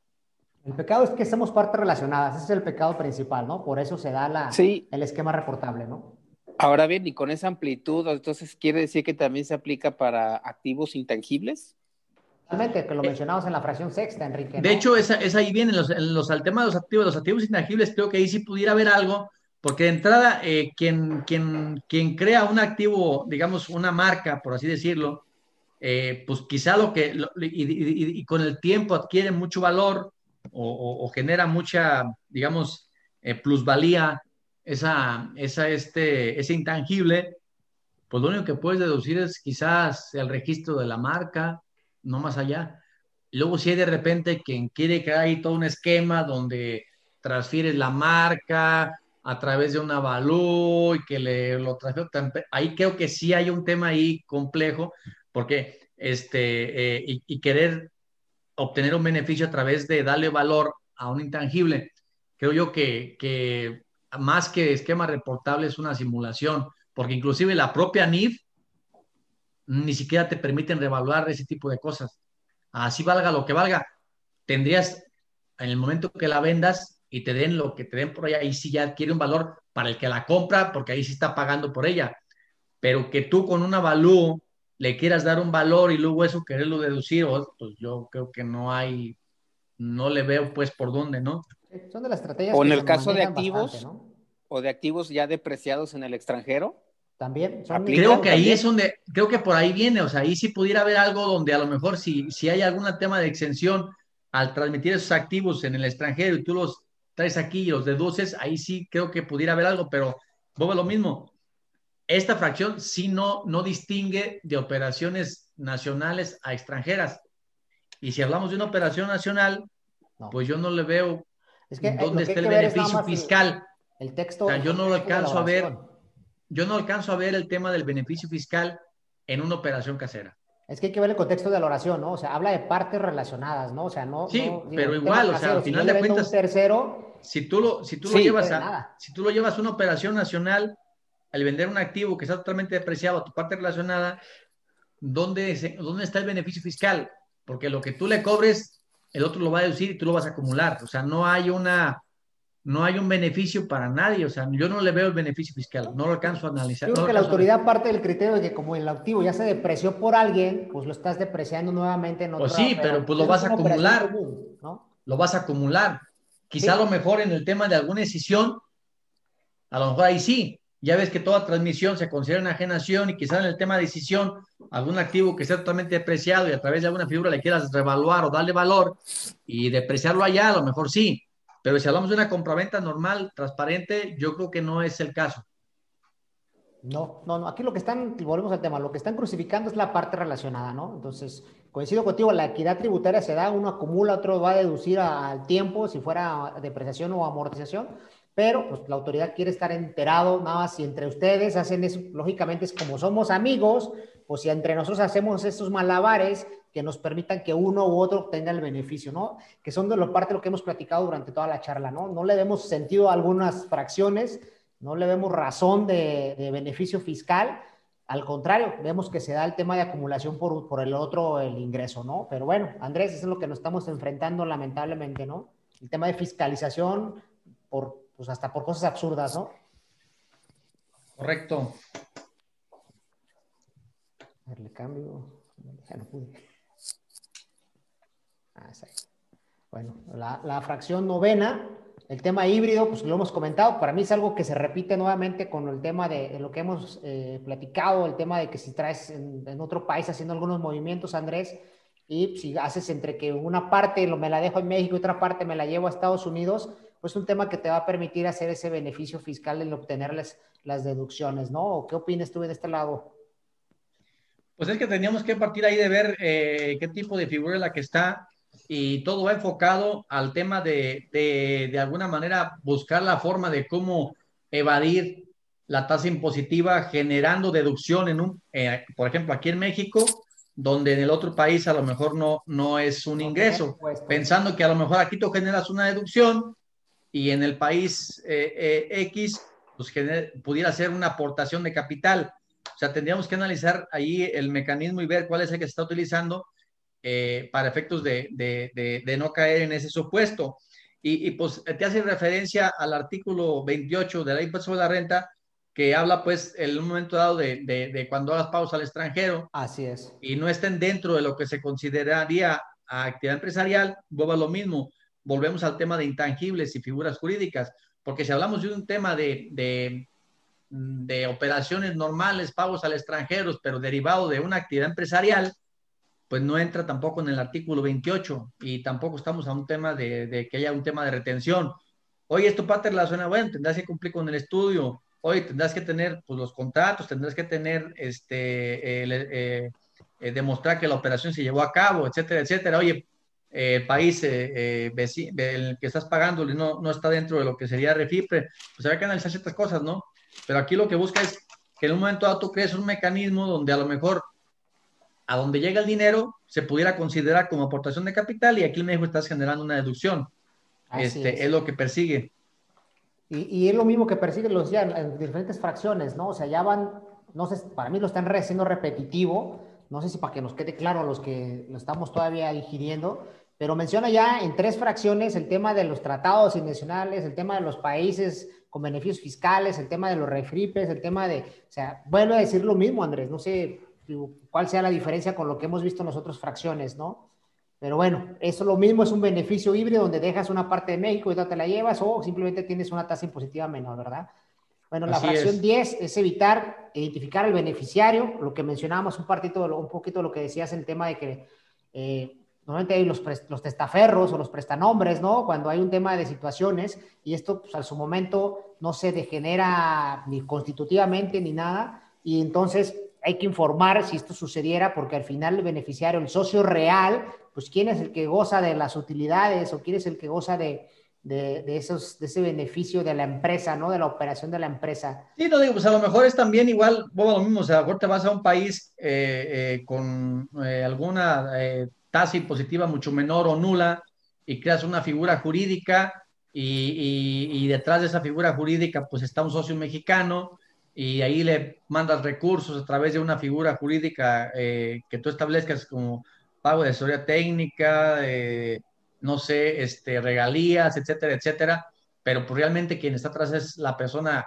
mexicana en el extranjero, pues cuestión es llevarse el dinero para allá. Creo yo que va más enfocado en este tipo de figuras eh, que se implementan y con la única finalidad de, de erosionar la base aquí en México, ¿no? O, o de cualquier país, pues, bueno, pues estamos aquí en particular de las operaciones con empresas aquí mexicanas, ¿no? Así es, ¿no? Y, repite la fracción onceava, Andrés, otra vez el tema de las pérdidas, cuando ya el plazo está por, por terminar, conforme a la ley, el tema de que deben de disminuirlas, o sea, hacen esas estrategias de acumular ingresos, ¿sí? Y, pues, lógicamente, eh, que la parte relacionada la deduzca, ¿no? O sea, lo repite nuevamente, yo no veo las diferencias entre la fracción quinta, si la memoria no me falla, y la fracción onceava, ¿no? Prácticamente habla de lo mismo, ¿no?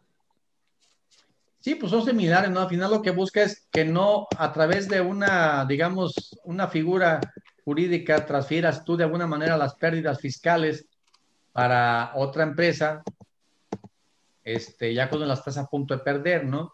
Ya sea a través de una reestructura, a, transfieres activos, eh, te avientes ahí una, una, operación para efectos de no perder esas pérdidas, pues no sé, os digo, va, va, va enfocado en ese sentido. Así es. Entonces, digo, es el mismo sentido que hemos comentado, ¿no? Lo está, lo está reiterativo nada más. En la fracción doceava, evita el tema del 10% que ya mencionabas, eh, Andrés, el 10% del famoso dividendo. Recordemos que la reforma del 2014, pues generó que ya que empresas que tengan utilidades y que entonces repartan la COFIN, pues adicionalmente al impuesto que debió pagado la entidad, la persona, en este caso moral, que genere su impuesto, como lo decías, ya el 30% ICR, ha pagado todo, pues adicionalmente cuando lo entregue al socio, esa reforma dice que va a pagar el 10% de manera directa a partir del 2014, y lo mencionábamos ahorita, pues yo creo que ahorita CUFINES de 2013, pues difícilmente debe haber, ¿no? Y si no están bien valoradas, pero entonces cuando hagamos un esquema que permita que no sea ese ingreso un dividendo y no genere este impuesto adicional, tendría que ser reportable y lo mencionábamos, ¿no? En el tema de las cooperativas, en el tema de la famosa SC, si entraba o no entraba, tú lo pusiste el ejemplo muy claro y, muy específico, ¿no? Que si yo le doy remanentes y pues en vez de darle, que así, que además no la, la SC nada más, no, o sea, el artículo 94 de la ley del impuesto sobre la renta menciona que se le puede residir remanentes, ¿no? A gerentes, directores, administradores o profesionistas incluso, Incluso ahorita se reformó también en la última resolución, Andrés, que actividades empresariales pueden cobrar por, por un esquema del 94, ¿no? Entonces, pues no significa que no quieras pagar el impuesto, es que las alternativas de la ley te las están presentando transparente y legalmente, entonces tendrías que informarlo. Sí, mira, pues aquí a lo mejor, oye, ¿sabes qué? Eh, es que pudiera quedar hasta inclusive que decirte, oye, pues un reembolso de capital, ¿no? Hasta ese grado, ¿no? Puede decir, oye, pues un reembolso de capital es que realmente eran dividendos y, decretaste un reembolso de capital para efectos de, evitar el 10%. Sí, pero ¿quién te dijo que era eso y que no realmente es un reembolso de capital? ¿Sí?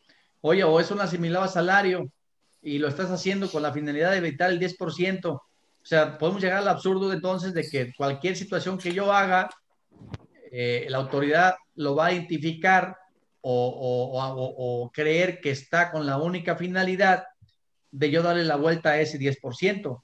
Y, y pues la ley no es clara, o sea, nada más te habla de manera escueta, oye, evites eh, pagar el 10%. Oye, hay otras figuras dentro de la propia ley que me permiten hacer dentro del marco legal esas operaciones. Y el caso muy absurdo, inclusive hasta un reembolso de capital pudiera caer entonces aquí. Sí, porque la autoridad te va a cuestionar si tienes CUFIN, ¿por qué no dices CUFIN? Volvemos al tema de la famosa razón de negocios, ¿no? O sea, si tienes CUFIN, ¿por qué no dices CUFIN? No, pues, va a pensar que fue entonces una operación, un esquema reportable en donde preferiste reembolsar capital a pagar el dividendo, ¿no? O sea, criterios que no están claros y que las reglas que estamos esperando, las que ya determinen el fin de este ciclo y compongan cómo se va a concluir los umbrales de importes mínimos, el formato de declaración, la misma, digamos, eh, plataforma, si, si es, va a ser la misma que ya publicaron o va a ser a través del sistema del portal del SAD, o sea, seguimos con esas mismas situaciones esperándolas, ¿no? Pero bueno, no sé cómo lo veas tú, Enrique. Correcto, o sea, aquí el tema es cómo voy a identificar si efectivamente es eh, un dividendo eh, ficto o, o es una, un reembolso de capital tal cual. Así es. O es el remanente de las sociedades civiles y lo que hiciste es de querer dar la vuelta al 10%. O sea, digo, está complejo, o sea, no está fácil, ¿eh? Entonces tendremos que decirle a SAT, oye SAT, fíjate que soy sociedad civil y me estoy pagando remanentes a cuenta de la utilidad en base a este artículo. Entonces, pues es un esquema reportable. Oye, ¿está prohibido por la ley? No, no está prohibido. Pero entonces, ¿qué, qué dice que Pero me tienes que avisar. Los quieran, los quieran prohibir? Pero entonces me tienes que avisar. O sea, porque pues no, yo no veo otra salida de este artículo, o sea, entonces, ¿qué sigue? ¿Vamos a tener que estar reportando? Pues yo ahí te mando mi cartita del por qué es justificable que no lo avises, ¿no? Pero bueno, nos la jugamos hasta la. No, digo, yo considero que no está, pues, o sea, considero que no está, pero podemos caer en esos absurdos, ¿no? De que la autoridad llegue y me diga, oye, ¿sabes qué? Pues es que tú quisiste evadir el 10%. Así es, sí, porque. Debiste haberte esperado a que, a que cerraras tu declaración anual, generaras tu utilidad fiscal, pagaras el impuesto y ahora sí mejor te llevaras el dividendo y aparte me pagaras el 10%. Exactamente, ¿no? Digo, hay que ver si van publicando más cosas que nos ayuden a una buena defensa, porque no le veo mucho sentido, ¿no? Y este, el treceavo, que es absurdo, Andrés, ¿no? En donde es muy común, es muy común el tema patrimonial, que pues yo soy dueño de un inmueble y normalmente se lo entrego a la, a la empresa, o más que se lo entrego, se lo presto y le digo, utilízalo, normalmente conocido como el comodato, y le digo, pues no me pagues nada, ¿no? O sea, es muy común, y la autoridad dice que entonces estás teniendo un beneficio fiscal no sé dónde, porque al final de cuentas pagarías renta y sería un contrato común de arrendamiento y pues nadie no tendría el beneficio fiscal, Andrés. Si pagara la renta, pues el, el si nos vamos, como tú dices, a la deducción ciega, el arrendatario, dueño, propietario y socio, pues simplemente se convierte en una parte relacionada, pero si está dentro del mercado no pasa nada. Entonces son cosas tan Yo creo que aquí lo que busca es, vamos a pensar, yo creo que lo que busca aquí es, oye, la persona moral es dueña del bien inmueble. Le otorgas el uso goce a tu socio accionista y luego tu socio accionista te lo renta a ti, persona moral, creo yo que es a lo que se refiere. Oye, ¿sabes qué? Le estás dando la vuelta y este, pero estamos ante una simulación de operaciones, entonces le das la vuelta y luego le cobras la renta y con ese evades el de arriba, ¿no? Cobras una renta de un bien inmueble que no eres el dueño porque la persona moral te otorgó el uso goce y luego tú a la vez se lo rentaste a la misma persona moral o a otra parte relacionada. Creo que eso es lo que se refiere, que hagas ese, ese, ese tipo de maromas para efectos de evitar la fracción anterior o de alguna manera cobrar renta a otra persona moral distinta, parte relacionada, y de esta forma evitar, eh, generar un gasto y evitar que te lleves la lana a través de la figura de dividendos. Si yo como persona física tengo un inmueble y se lo rento a la persona moral, no hay ningún delito ni nada que perseguir. Yo soy el dueño del inmueble. Así es. Pero si es al revés, la persona moral es la dueña del inmueble y a mi socio me otorga el uso goce y yo a su vez lo quiero rentar a ella o a otra parte relacionada, ahí es donde se consideraría esquema reportable. Creo que es lo que hace referencia esta fracción 13. Que no haya contraprestación, pues, tiene que haber contraprestación en su momento, ¿no? Normalmente sí, claro, pero, pero al final de cuentas, pues eh, pudiera haber un beneficio por el tema de la deducción ciega, ¿no? En el caso de personas físicas de manera particular. Exacto, ¿no? tampoco es un gran apoyo, pero bueno, también. Bueno, si, es un apoyo, el 35% son ciega y luego si le sumas el 10%, o sea, la verdad que sí un beneficio importante.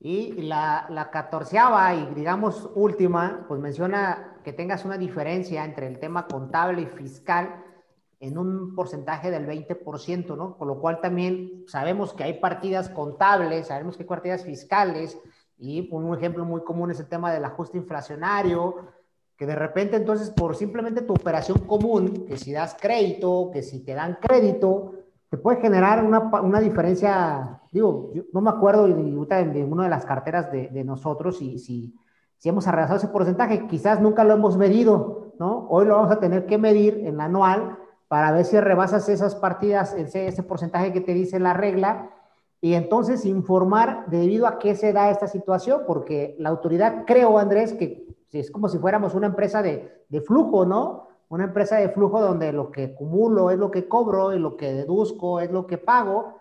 Es como que la autoridad quiere ver que las cifras sean igualitas, tantos contables como fiscales, y sabemos que la ley habla de muchas partidas que no son así.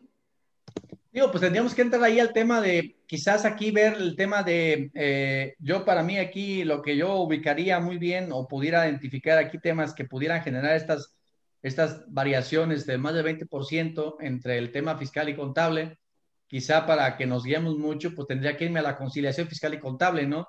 Identificar partidas eh, que son deducibles para efectos fiscales y que para efectos contables no. Así pudiera ser a lo mejor una cuenta incobrable, este, eh, que me da un beneficio fiscal y no un tema contable, o, porque hay que recordar que okay, tú puedes crear ahí a lo mejor la reserva para cuentas incobrables, pero no necesariamente es una deducción fiscal, a menos de que cumplas con los requisitos que te establece la propia ley. Oye, que cuando se concede, pues si la práctica de cobro, que si rebasó las 30 mil ludes, que si no las rebasó. Entonces yo creo que va por este tipo de operaciones. A lo mejor el tema de la utilidad de meta de activo fijo, si hay una discrepancia importante entre la utilidad que tienes ahí y, para efectos contables, este, no sé, pues eh, método de participación, pero pues el método de participación no te genera un beneficio fiscal, entonces pues no tendría por qué ser un esquema reportable. quizá el tema de provisiones contables al cierre del ejercicio, eh, no sé, o sea, digo, creo que son situaciones... o sea, hay muchas partidas que se generan fiscalmente sin que se dé el tema contable, pues, y digo, lo mencionamos, entonces, o sea, otra es, ¿cuál es tu beneficio fiscal? O sea, la ley te dice que, por ejemplo, los anticipos de proveedores los deduzcas, ¿no? O sea, eh, los, los ingresos anticipos de clientes los acumules, entonces, como tú dices, comparando las partidas o la conciliación contable fiscal, pues en qué momento se da el beneficio. O sea, tú hiciste una operación durante todo el año y al final del cierre te da algo que tú no, no lo habías prevenido, ¿no? Porque si la cartera se te atrasa, pues imagínate, o si la cobranza, la pandemia te dejó sin flujo, pues imagínate, o sea, es un, digo, es algo absurdo. Mira, yo creo que la, la, la, gran mayoría de las fracciones que vimos están enfocadas en operaciones en el extranjero. Es correcto. Sí hay una serie de fracciones que nos aplican aquí de manera particular a, a operaciones caseras, pero yo pienso que lo que deberíamos que analizar y ver es, primero es, ¿hay un beneficio fiscal? Habría que, por eso digo yo que hay que ir muy de la mano con el artículo 5 del Código de la Federación. Así es. ¿Hay un beneficio fiscal por encima del económico? Eh, aguas. Es algo que tienes que analizar y ver. El tema de, de, de, de, evitar pagar el 10%, para mí sí es desafortunado. El tema de transmitir activos fijos en operaciones caseras, también para también. mí desafortunado. El tema de las pérdidas, pues este, creo yo que, pues realmente donde las pudieras eh, pasar, pues tendría que ser a través de una decisión, una reestructura. Eh, si las quieres pasar a través de, de cobrarle servicios o inventarte una operación, no estamos en un esquema reportable, estamos ante una simulación. Sí, que Digo, tendría ¿para que qué le damos vueltas, no? Si realmente es una simulación, ¿no? Y te vas ya a las partidas de los CEFOS y los CEDOS y todo ese tipo de cosas, ¿no?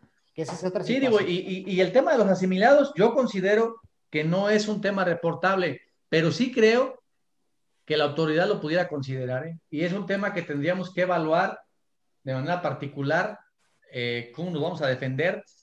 Eh, pero yo sí creo que el tema de los asimilados a salarios en lo general, eh, provengan de donde provengan, el esquema que le quieras poner, sean remanentes, sean comisiones mercantiles, este, sean honorarios eh, que tú optas porque se te paguen como asimilado, yo creo que el tema de los asimilados a salarios va a ser un tema que la autoridad va a estar poniendo en el dedo a la llaga y quizá lo quiera ver como un esquema reportable. Considero que no lo es. Ahorita no lo considero es. Que, considero que no es un esquema reportable, pero sí creo que la autoridad lo va a querer ver como un esquema reportable y quizá nos quiera sancionar por decir que no se lo informamos. Entonces aquí habrá que tener muy en cuenta ese tema y ver cómo lo reforzamos, cómo lo tenemos de soporte para el momento que nos llegue, estemos preparados para podernos defender, sobre todo por el tema de la multa, porque no, el tema del asimilado no es algo que esté prohibido, está permitido, pero sí que la autoridad quiera pensar que era un esquema reportable y aplicarme las sanciones que vienen ahí. Yo creo que... Pero ya que le resuelven luego, Desde el punto de vista personal, Andrés, y, y Pero ahora, como eh, digo, consultor, está fuera, está fuera el tema asimilable, no es un esquema reportable, no está señalado en estas 14 fracciones que acabamos de ver. Si lo estás No, comentando es que, es que, es que no está, Eduardo, Ah, pero si es lo que, comentas basado en el 10%. es que no está, es que no está diferentes. señalado, Ajá. pero ahí te dice la ley, oye, si haces cualquier esquema para evitar el 10%, ese Es es que el punto. Esa es la clave, o sea, Ese es el punto. La- y yo por eso considero que la autoridad va a querer considerar el tema de asimilados a salarios como un tema de esquema reportable. O sea, yo entiendo que no está, no o está. sea, no te lo dice, pero por el tema de la fracción que dice que cualquier esquema que tú generes para efectos de evitar el 10% de dividendos, lo va a considerar como un tema de, de- de esquema reportable. Y sobre todo, ¿sabes qué, Eduardo? El pago a accionistas a través de asimilados por la figura que tú quieras. Porque la autoridad lo que va a pretender es de que única y exclusivamente lo lleves a través del 10%. Lógicamente, no quiere decir que te lo va a llevar. Estamos ante una operación completamente legal y real, pero va a querer, o quiero yo pensar, que va a querer que lo encuadres ahí, desde Yo mi lo perspectiva. veo pues. fuera de contexto y lo veo fuera de los 14 fracciones y la veo fuera de lo que es un No, es que no está. O sea, sea claro que no está y considero que no está. Yo estoy de acuerdo contigo. Ajá. O sea, no, no estoy diciendo que sea, pero yo considero que nos va a causar dolores de cabeza y que habría que estar preparados. Digo, al final de cuentas son criterios de autoridad, ¿no? Y, y si nos vamos a específicamente a la regla del beneficio de que eh, evites el 10%, hay que irnos a, a lo que conlleva el 10%, ¿no? Es mi empresa, es yo tengo utilidades, es yo no me la reparto a través de CUFIN y hago otra cosa, ¿no? O sea, eso significa que si entonces, lo voy a decir al contrario, como, como la operación muy tradicional, no significa que si yo tengo trabajadores y yo les pago por ese esquema porque son actividades empresariales y hoy la resolución me lo permite, no significa que esté valiendo el 10%, son cosas diferentes. Por eso yo creo no, que... pero yo hablo, yo, yo, yo hablo, yo, yo, hablo del asimilado que le pagues al socio accionista. Por eso. A trabajadores. Sí, pero yo, o sea, por eso yo hablo, yo hablo de socios accionistas que reciban asimilados a salarios. Exacto, por eso. Es que, el, es que lo estamos englobando, lo, en, lo, en lo personal lo estás englobando de manera general. Yo creo que es que si mi empresa, yo, mi empresa Grupo Toret, si tengo utilidades y vez de, hacer el dividendo y repartir dividendo, prefiero hacer un esquema de asimilado a salario, pues estoy evadiendo el 10%. Estoy de acuerdo. O prefiero hacer un reembolso de capital, estoy evadiendo el 10%. En eh, evadiendo sigue muy agresivo. Estoy procurando no causar el 10%, ¿no? Pero no significa, volvemos al tema, lo que hemos dicho, no significa que estemos equivocados, porque si yo prefiero hacer eso, pues ya veremos los criterios de la autoridad para determinar si es forzosamente la forma o la primera forma que deberías de retirar los flujos, porque también no... No, digo, es que el tema vuelve a lo mismo, Dardo, o sea, debemos de partir de que estamos en situaciones reales y concretas y no simulación. Entonces, no, o sea, el, asimilado salario no está aquí. Ni tampoco el, el, que tengas a lo mejor un salario a través de una empresa, siempre y cuando demuestres que efectivamente desarrollas una actividad dentro de la empresa y que tampoco hay una subordinación. La propia empresa está prohibido. Y hay una subordinación. Tendría que, tendrías que demostrar la subordinación. No está prohibido. Si hay una subordinación, lo puedes hacer. Normalmente los empresarios, los socios son directores, ¿no? Y no, sí, pero, una remuneración del 94. Pero si, pero si algún socio realiza una actividad y hay una subordinación, pues de que ese socio no te que seas trabajador. te, te, complicaría demostrarlo, sí, tendrías que demostrarlo, pero no está prohibido. Sí, puede ser muy agresivo y no, nunca estar, ¿no? O puede ser alguien que existe completamente en la empresa y genere y des el don de mando y generes instrucciones y se genera en bitácora. Sí, no, porque si, oye, soy trabajador y nunca checas. Exacto. Y vas cuando quieres y pues, pues no es. entonces, pero entonces es una simulación, no es ni siquiera un esquema reportable. Es correcto. Pero bueno, vamos a avanzar, vamos a avanzar, ¿no? En el tema. Yo, yo creo que aquí, eh, sí, eh, al final, como lo comentan, esto va a generar, eh, son fracciones, todos los tipos de esquemas que hemos visto permiten una interpretación extremadamente amplia, algunos un poco más acotada, pero le dan mucha herramienta y mucha, mucho campo para abarcar a la, a la autoridad. Entonces, lo que debemos es estar preparados, como lo hemos comentado, con el tema de materialidad, sustancia y compliance, ya lo he repetido en varias ocasiones y no, eh, y vuelvo a reiterarlo, ese creo que es la base para que podamos enfrentar cualquier situación que pudiera derivarse de la no, del, del no envío de un esquema que para la autoridad pudiera ser reportable y en el caso de que sí sean efectivamente eh, esquemas reportables, los avisos que entreguemos nosotros, los comunicados que entreguemos nosotros donde consideremos por qué no es reportable y la justificación o evitemos que hay un impedimento, que manifestemos que hay un impedimento legal para su revelación, es importante que los tengamos a la mano y plenamente identificados. Y, pues creo que, que hasta este momento hemos tenido una excelente eh, respuesta de parte de nuestros amigos que nos están viendo, que nos están escuchando. Y tenemos, eh, yo creo que ya acabo de revisar aquí el chat, este, más de 20, 30, 40 preguntas que nos tomarían eh, un buen rato contestar, si no es que hasta el día de mañana terminar contestando cada una de ellas. Entonces me gustaría, si están de acuerdo Eduardo y Andrés, que pudiéramos seleccionar de las preguntas que tenemos en el chat, las más representativas y que de todo, independientemente de ello, tomemos nota de, la, de ellas y que las podamos responder vía correo electrónico. Prácticamente ya llevamos eh, dos horas y fracción de, de, charla. Sí, sí, sí, sí, avanzamos rápidamente y si quieres vamos haciendo una, un análisis de las preguntas, Enrique, nada más para complementar esta parte, ya estamos en el penúltimo artículo.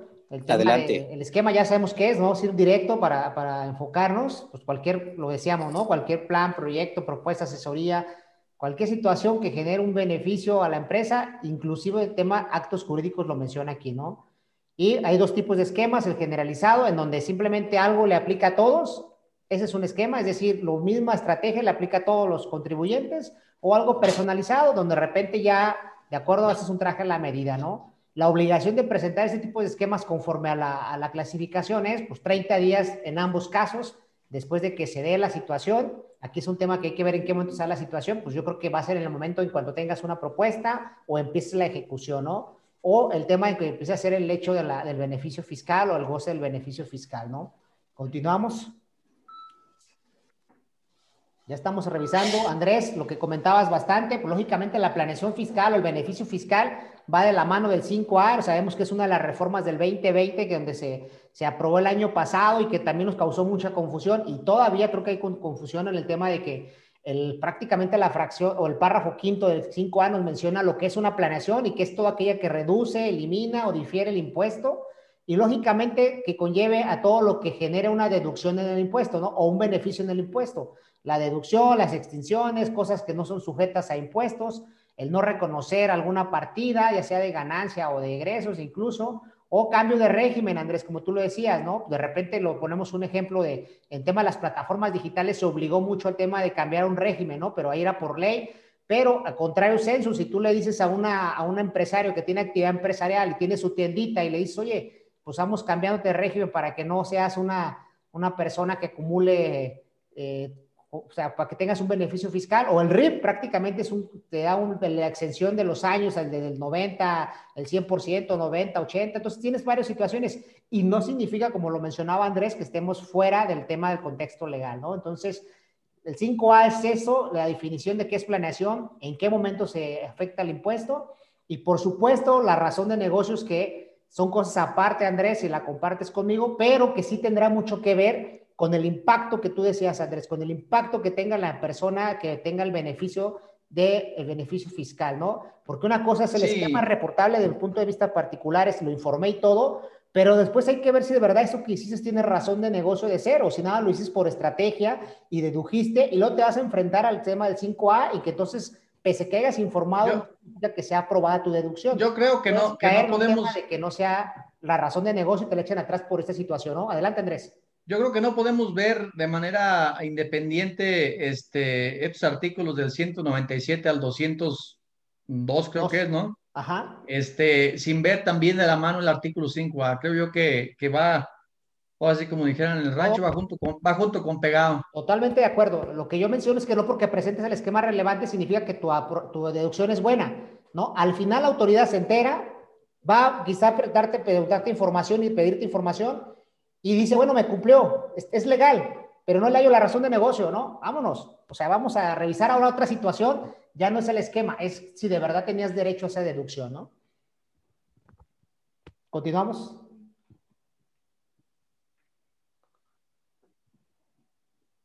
Bueno, al final, digo, es un tema de, ya para terminar, Andrés, en lo que andábamos, es un tema de los, de, lo que se debe señalar en los esquemas reportables, es el nombre del RFC, lógicamente del asesor, lógicamente el nombre, el RFC de las personas que se liberen, si somos varios asesores, el nombre del RFC o el representante de la empresa o el contribuyente que obtuvo el beneficio, ¿sí? De ahí se van a hacer un tema de, de acuerdo a las disposiciones jurídicas, mencionar, tienes que mencionar, Andrés, en base a qué artículo te fundamentaste, en base a qué situación lo hiciste, o sea, que eso es el tema de la estadística, ¿no? O sea, y por supuesto, qué beneficio obtuviste cuantificado, ¿no? Deduje dos millones, tres millones, o hice no pague impuestos, ¿no? De me ahorré tantos. Y por supuesto, los ejercicios fiscales en los que lo vas a ejercer o, te va a dar, o te vaya a alcanzar. Ejemplo, implementé la estrategia en el 21, pero esa estrategia a través de una amortización de la marca, hablando de intangibles, se va a ir hasta el 25. Lo tienes que informar que va a ser un beneficio fijo durante cinco años, ¿no? O sea, tremendo el dato, Andrés, tremendo. Sí, pero yo creo que el tema va más igual enfocado en, en detectar, como lo mismo, áreas de riesgo y cómo en un momento la autoridad los va a bloquear, ¿no? O las va identificando o inclusive hacer algunas reformas para evitarlas, eh, que en algún momento dado, pues, eh, evadas, eh, difieras o elimines la base tributaria, ¿no? Así es, entonces, pues tremendo el dato que vamos a informar, Enrique, pues simplemente, yo no sé si este sea el zapito fiscal autorizado, porque pues el mismo asesor se va a delatar, ¿no? Pero bueno, vamos a, continuar para el efecto, ¿no? No, es que se supone que estamos ante esquemas completamente legales, o sea, vuelvo a lo mismo. Exacto. No estamos hablando de operaciones simuladas. Eso es otro rollo. Es correcto, ¿no? Y bueno, al final, ¿qué sucede en el tema de ya presentado los avisos y con todo lo que nos, de, nos pida de información? Que esa información que ya viene en el anexo o vienen los anexos 1A, Andrés, que ya viene una forma de qué te va a pedir la autoridad, digamos una descriptiva, más no es el formato final, ¿no? Sí, pero ¿te acuerdas que se hablaba de algunos umbrales? No se han publicado, al menos yo no los he visto. Aún no, que estamos esperando todos que sea el mínimo, ¿no? Que ojalá sea un... Que eso, que eso digo, creo que eso nos, eso nos ayudaría bastante, ¿no? El tema de que se publicaran los umbrales y dijeran, ¿sabes qué? En operaciones que no rebasen de ciertos importes, este, ya no, no, se van a, no se van a revelar, Creo que eso sería, eh, digamos, uh, bastante eh, importante y nos ayudaría y nos liberaría pues de estar aquí con el pleito y decir, oye, pues a partir de cierto importe, que ojalá sea como el de los eh, asimilados a salarios que rebasen de 78 millones de pesos y ya cambien el tema empresarial justamente a sí, sí, sean importes bastante jugosos para que quedemos fuera de toda culpa, mi amigo Lalo. Correcto, ¿no? Pues costo-beneficio, ¿no? costo-beneficio. Si la autoridad no va a recaudar, pues ¿para qué, ¿para qué nos molesta, no? Digo, al final, pues esas son las partidas que comentábamos, este, no significa que esté aceptada y que tu deducción no tenga problemas. Lógicamente hay que presentar declaraciones informativas, lo que decíamos, el esquema reportable generalizado, el esquema eh, particular, el esquema global, porque los asesores presentarán una informativa anual, los asesores solamente anual en febrero, que ya está a la vuelta de la esquina, Andrés, y pues no hay formato todavía, no hay... No, todavía no, digo, pues ahí está, ¿no? A lo mejor igual nos lo cambian para el siguiente año, ojalá que si fuera, ¿no? Que, esperemos, pues, esperemos se este, publique algo rápido. No estoy obligado, no estoy obligado a lo imposible, déjame espero a que me lo publique. No, seguramente lo van a publicar, digo, no creo que, que, que vayan a, a dejárnosla pasar, este, pero pues hasta ahorita no está publicado, o sea, ahorita como correcto. Y al final la autoridad tiene todas las facultades de pedirte información a través de buzones o a través de los formatos que él mencione, o simple y sencillamente hacer sus facultades de comprobación para irse duro y a la cabeza, ¿no? Para revisarlo. Así es. Continuamos. Estimado. Pues digo, este, se nos fue el tiempo, no sé. Prácticamente este ya, mira, nada más lo último, lo que lo mismo, hay que tener cuidado que el asesor te dé tu NIER, que te informe, que dé el beneficio y cualquier modificación hay que estar al pendiente, ¿no? Seguimos y ya es todo. Si quieres, vamos viendo preguntas. Arrancamos. En un resumen. ¿Cuál seguimos ahí? ahí. Bueno, las sanciones. Las, sanciones, sanciones Andrés, ¿no? Eh, Mira, yo creo que aquí, aquí eh, tendrían que atender, ahora sí que siempre pues, aplicarte la mínima o de acuerdo al, al, digamos, a la incidencia, al tema de, eh, eh, del importe, de tu capacidad contributiva o capacidad económica, pues no creo que se vayan al, al tope, ¿no? De los 20 millones, por ejemplo, pues creo que no pago ni con mi vida, ¿no? O sea, yo que estoy pobre, pues imagínate, a lo mejor tú sí, pero yo no, pues ¿con qué? Entonces, yo, pienso que aquí tendría, se, se tendría que valorar o tendría que estar valorando todo ese, pues, ese, ese tipo de situaciones, ¿no? Mira, están tan absurdas, digo, 20 millones es una locura y, yo creo que deben ir en relación al beneficio que se obtenga, no simplemente. No, de hecho, bueno, pues ahí está el umbral, ¿no? Te habla de 50 mil a, 20 millones. Me imagino que va a ir en relación a ese sentido. Hay que esperar las reglas. Y, a la capacidad económica, pues, de, del contribuyente y también del asesor, porque, pues, ahora sí que, ¿cómo pagas, no? Claro, hay que, hay que esperar las reglas finales en base a cómo las, las van a tener el parámetro, ¿no? Porque sí de repente, si es un beneficio de 50 mil pesos y te quieren cobrar 20 millones, pues imagínate, ¿no? Hay que ver. Estos son para los asesores y las multas para los. Oye, ¿sabes qué? Eh, Enrique Ladino, te llevaste tanto de remanentes de tu sociedad y son 200 mil pesos en el año, pero la multa es de 20 millones, ¿no? Pues imagínate. si quieres te doy los 200 mil, ¿no? no, no, pues ¿cómo crees? Y bueno, el asesor es culpable y le cobran más, pero las sanciones del contribuyente, la más cara también son 2 millones es el 10% de lo que le tocaría al asesor, válgame, ¿no? Las publicaciones ya oficiales, Andrés, el anexo, la resolución, la última que cambió reglas, bueno, un poquito más rápido. Un anexo, un ejemplo de lo que pide la información. Este es un anexo conforme al tema de la presentación del esquema reportable. Esto es lo que tendríamos que estar informando para que lo tengamos ahí en, la situación. Ya está un mini sitio en el SAT que, que es muy independiente al portal pero ahorita solamente es informativo, no hay algo que pueda permitir la ejecución, que puede ser una opción a la presentación de las, de las declaraciones informativas que estaríamos obligados o el asesor o el contribuyente según sea el caso, ¿no? Si quieres, vamos a ver, bueno, mucha gente preguntaba el secreto profesional, pues Enrique, no, no, no existe secreto profesional, aunque la autoridad dice que no lo viola, ¿no? Pero constitutivamente creo que sí lo viola. Sí, así es, porque es una facultad inherente para los prestadores de servicios profesionales que tengamos la, tenemos la obligación de guardar la secrecía y la debida confidencialidad de la información que nos es confiada en el, en el desempeño y encargo de nuestros servicios. Nada más cabe... que el día que llegues a, a, la corte, la torta va a decir que, que, que efectivamente violó. No, cabe, la respuesta. ¿Por dónde va todo, no? Sí, ya lo sabemos. Nada más cabe mencionar que sí será importante que si estamos asesorando empresas o si estamos recibiendo servicios de asesores, dichos asesores cuenten con sus cédulas profesionales debidamente expedidas que estén vigentes, que estén, eh, que, cuenten con toda la regulación de vida, incluso hasta con las certificaciones correspondientes para efectos de abogados y de contadores para, eh, en cumplimiento de la ley de profesiones del Estado y eh, que a la par de esto podamos tener un esquema de defensa en caso de cualquier este, sanción o intento de sanción. Yo, creo, yo creo que ah. yo creo yo creo que no se cumple de manera particular, de manera que quiero concluir así rápidamente, ya te interrumpí, Enrique. Yo creo que no se cumple desde mi particular punto de vista, no se cumple lo que se perseguía, ¿no? El, plan BEPS, pues va en el tema de erosionar la base, pero de, a, empresas multinacionales, es decir, operaciones no, lo no, no locales, pues no caseras, operaciones internacionales. El hecho de que lo hayan hecho para operaciones eh, nacionales, es decir, no haber distinguido, para mí, sinceramente, creo que es muy desafortunado y no, no le veo yo eh, con cuál fin, ¿no? Porque al final ya tienes ahí una serie de disposiciones para cualquier tipo de operación y, las sanciones respectivas, ¿no? Entonces, si estamos hablando de operaciones completamente reales, hechos reales, situaciones concretas, pues yo creo que, esto pues está de más. Así es. Pero bueno, pues así está, ¿no? Y creo que se luchó mucho o se hizo mucho para que no, no, no aplicara esto, pero pues no se logró. Sí se lograron muchas cosas, ¿no? Porque venía mucho más agresivo.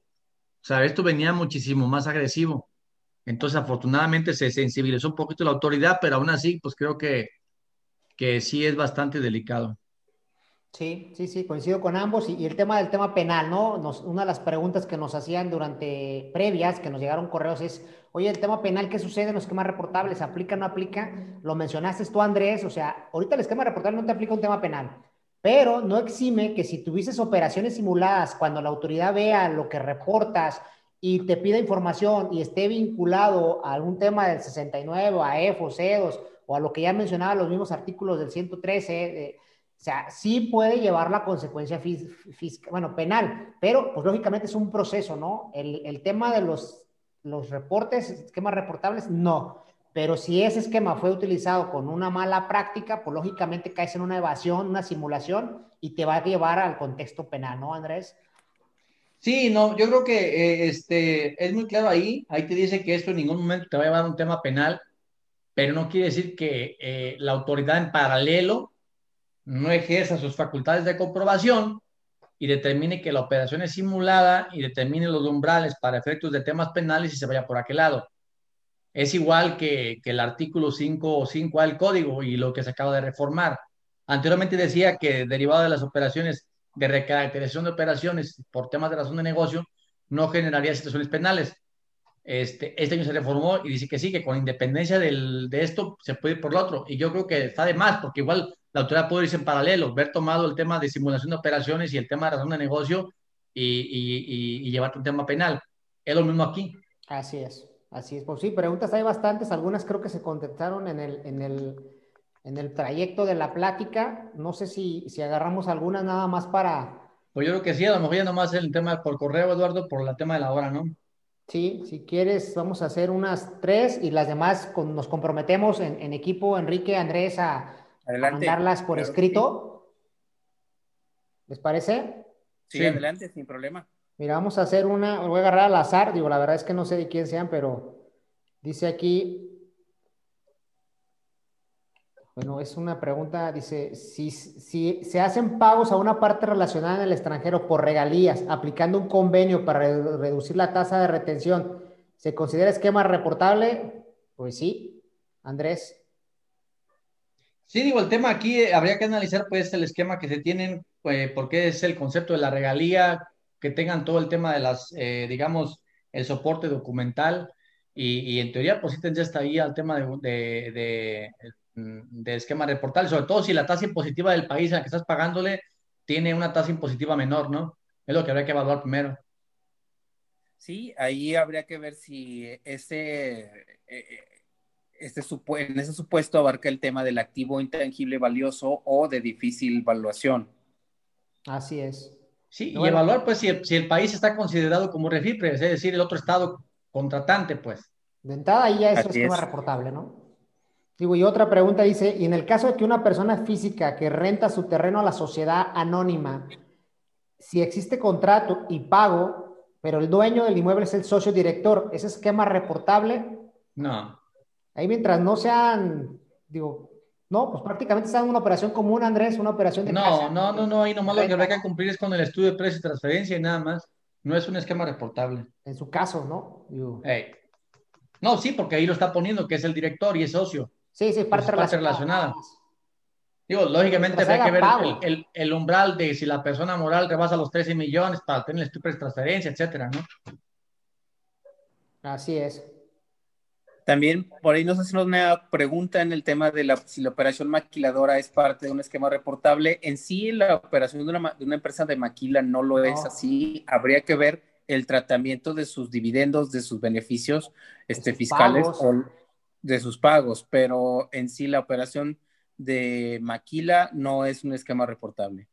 Ahí normalmente cuando se habla maquila, Andrés, y corrígeme si me equivoco, pues el extranjero maquila en México y no tiene nada que ver, no es un, simplemente un prestador de servicios. Cuando sí son empresas parte relacionadas, pues tendríamos que ver lo que ya menciona este Enrique, ¿no? Si la operación permite... El tema es que, que ahí implementes algún tema eh, mm, de intangibles, regalías, este, eh, asistencia técnica, y si el país o el otro estado contratante tiene una tasa preferencial etcétera, ¿no? Pero si es sí, una ya operación, la operación en particular, no. Pero no por el servicio de maquila, eso no es un esquema reportable, ¿no? Yo creo que con eso vamos a, concluirlas, vamos a comprometernos aquí eh, prácticamente en vivo a, darle seguimiento a las demás y con todo gusto mandamos por escrito a sus correos las, las respuestas correspondientes, ¿no? De nuestro punto de vista profesional, por supuesto, y, y basado en lo que hemos estado comentando. No si quieramos eh, comentar algo más, Enrique, Andrés, para, para despedirnos, agradecer como siempre la, la, audiencia y por supuesto sus participaciones, ¿no? Sí, pues ahora sí que fue un, esto, este webinar ha sido un, eh, un, un eh, llamémosle un parteaguas, este, para iniciando este año 2021, ya que se vienen muchos retos, no solamente en el ámbito fiscal, sino también en cuestiones legales, corporativas, societarias, laborales, este, vienen bastantes temas interesantes eh, que hay que abordar. Y, pues bueno, este, eh, reitero el agradecimiento para todas aquellas personas que nos están viendo, que nos están escuchando, eh, a todas las personas que nos dejaron sus dudas, sus comentarios, que hicieron sus participaciones. También agradecer a ti, Eduardo, por la invitación, como siempre, y recordar que el propósito de estas charlas es dejar información y, valiosa 100% eh, práctica de aplicación inmediata que nos pueda ayudar en el día a día, que lo, y, que todo lo que vea, lo que siempre, lo que platiquemos en estos webinars se pueda aplicar el día de mañana y también crear este con nuestros este, amigos que nos ven, nos escuchan un canal de interacción donde con toda confianza puedan contactarnos a través de las redes sociales y en lo que los podamos apoyar este, en, la, en su en resolución de dudas, comentarios, preguntas. Adelante, el conocimiento es para compartirse y, que se, y que se logre el propósito. ¿De acuerdo?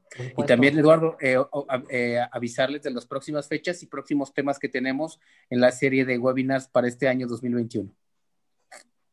Sí, sí, sí, Andrés, pues adelante, muchas gracias. Digo, esta es la siguiente, por ahí lo vamos a, comentar. Digo, creo que en marzo no tendríamos por obvias razones de, de tema de, pues sabemos que los contadores andamos súper ocupados en esas fechas, entonces sería el próximo. Los damos haciendo invitación a sus correos y seguiremos ahí en contacto. Andrés, pues agradecerte nuevamente. ¿Cuál es tu frase célebre para despedirnos? No, no, ninguna. Chile ganas. Mucha salud. ¿No? Ya no hay que contratar extranjeros, ¿no? ¿O qué? No, ya no hay que contratar extranjeros para evitarnos el esquema reportable en general. La frase, la frase célebre del día es ganar dinero y pasarse la cachetona, ¿o no, Andrés? Sí, va. Esa, esa es su frase célebre de Andrés.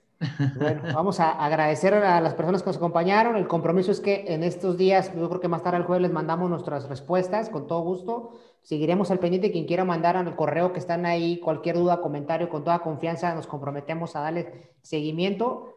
Simplemente iniciamos este año con un tema relevante, confuso, difícil, Andrés y Enrique, que nos deja todavía con muchas dudas, esperando las últimas reglas, esperando los formatos, esperando las plataformas adecuadas para conocer si, no va a ser un complicado como en su momento fue el PLD, que son avisos que no dicen mucho y que no informan nada y que la autoridad de tomos ni los toma en cuenta, ¿no? Esperemos que no se convierta en unos avisos de PLD que al final, después de ciertos años, mandan un masivo exigiendo que se cumplan estas obligaciones, ¿no? Esperemos que sea para bienestar de, de los contribuyentes, para bienestar de los asesores y que las personas que tienen asesores pues estén del lado correcto con los que de alguna manera cumplen las leyes, ¿no?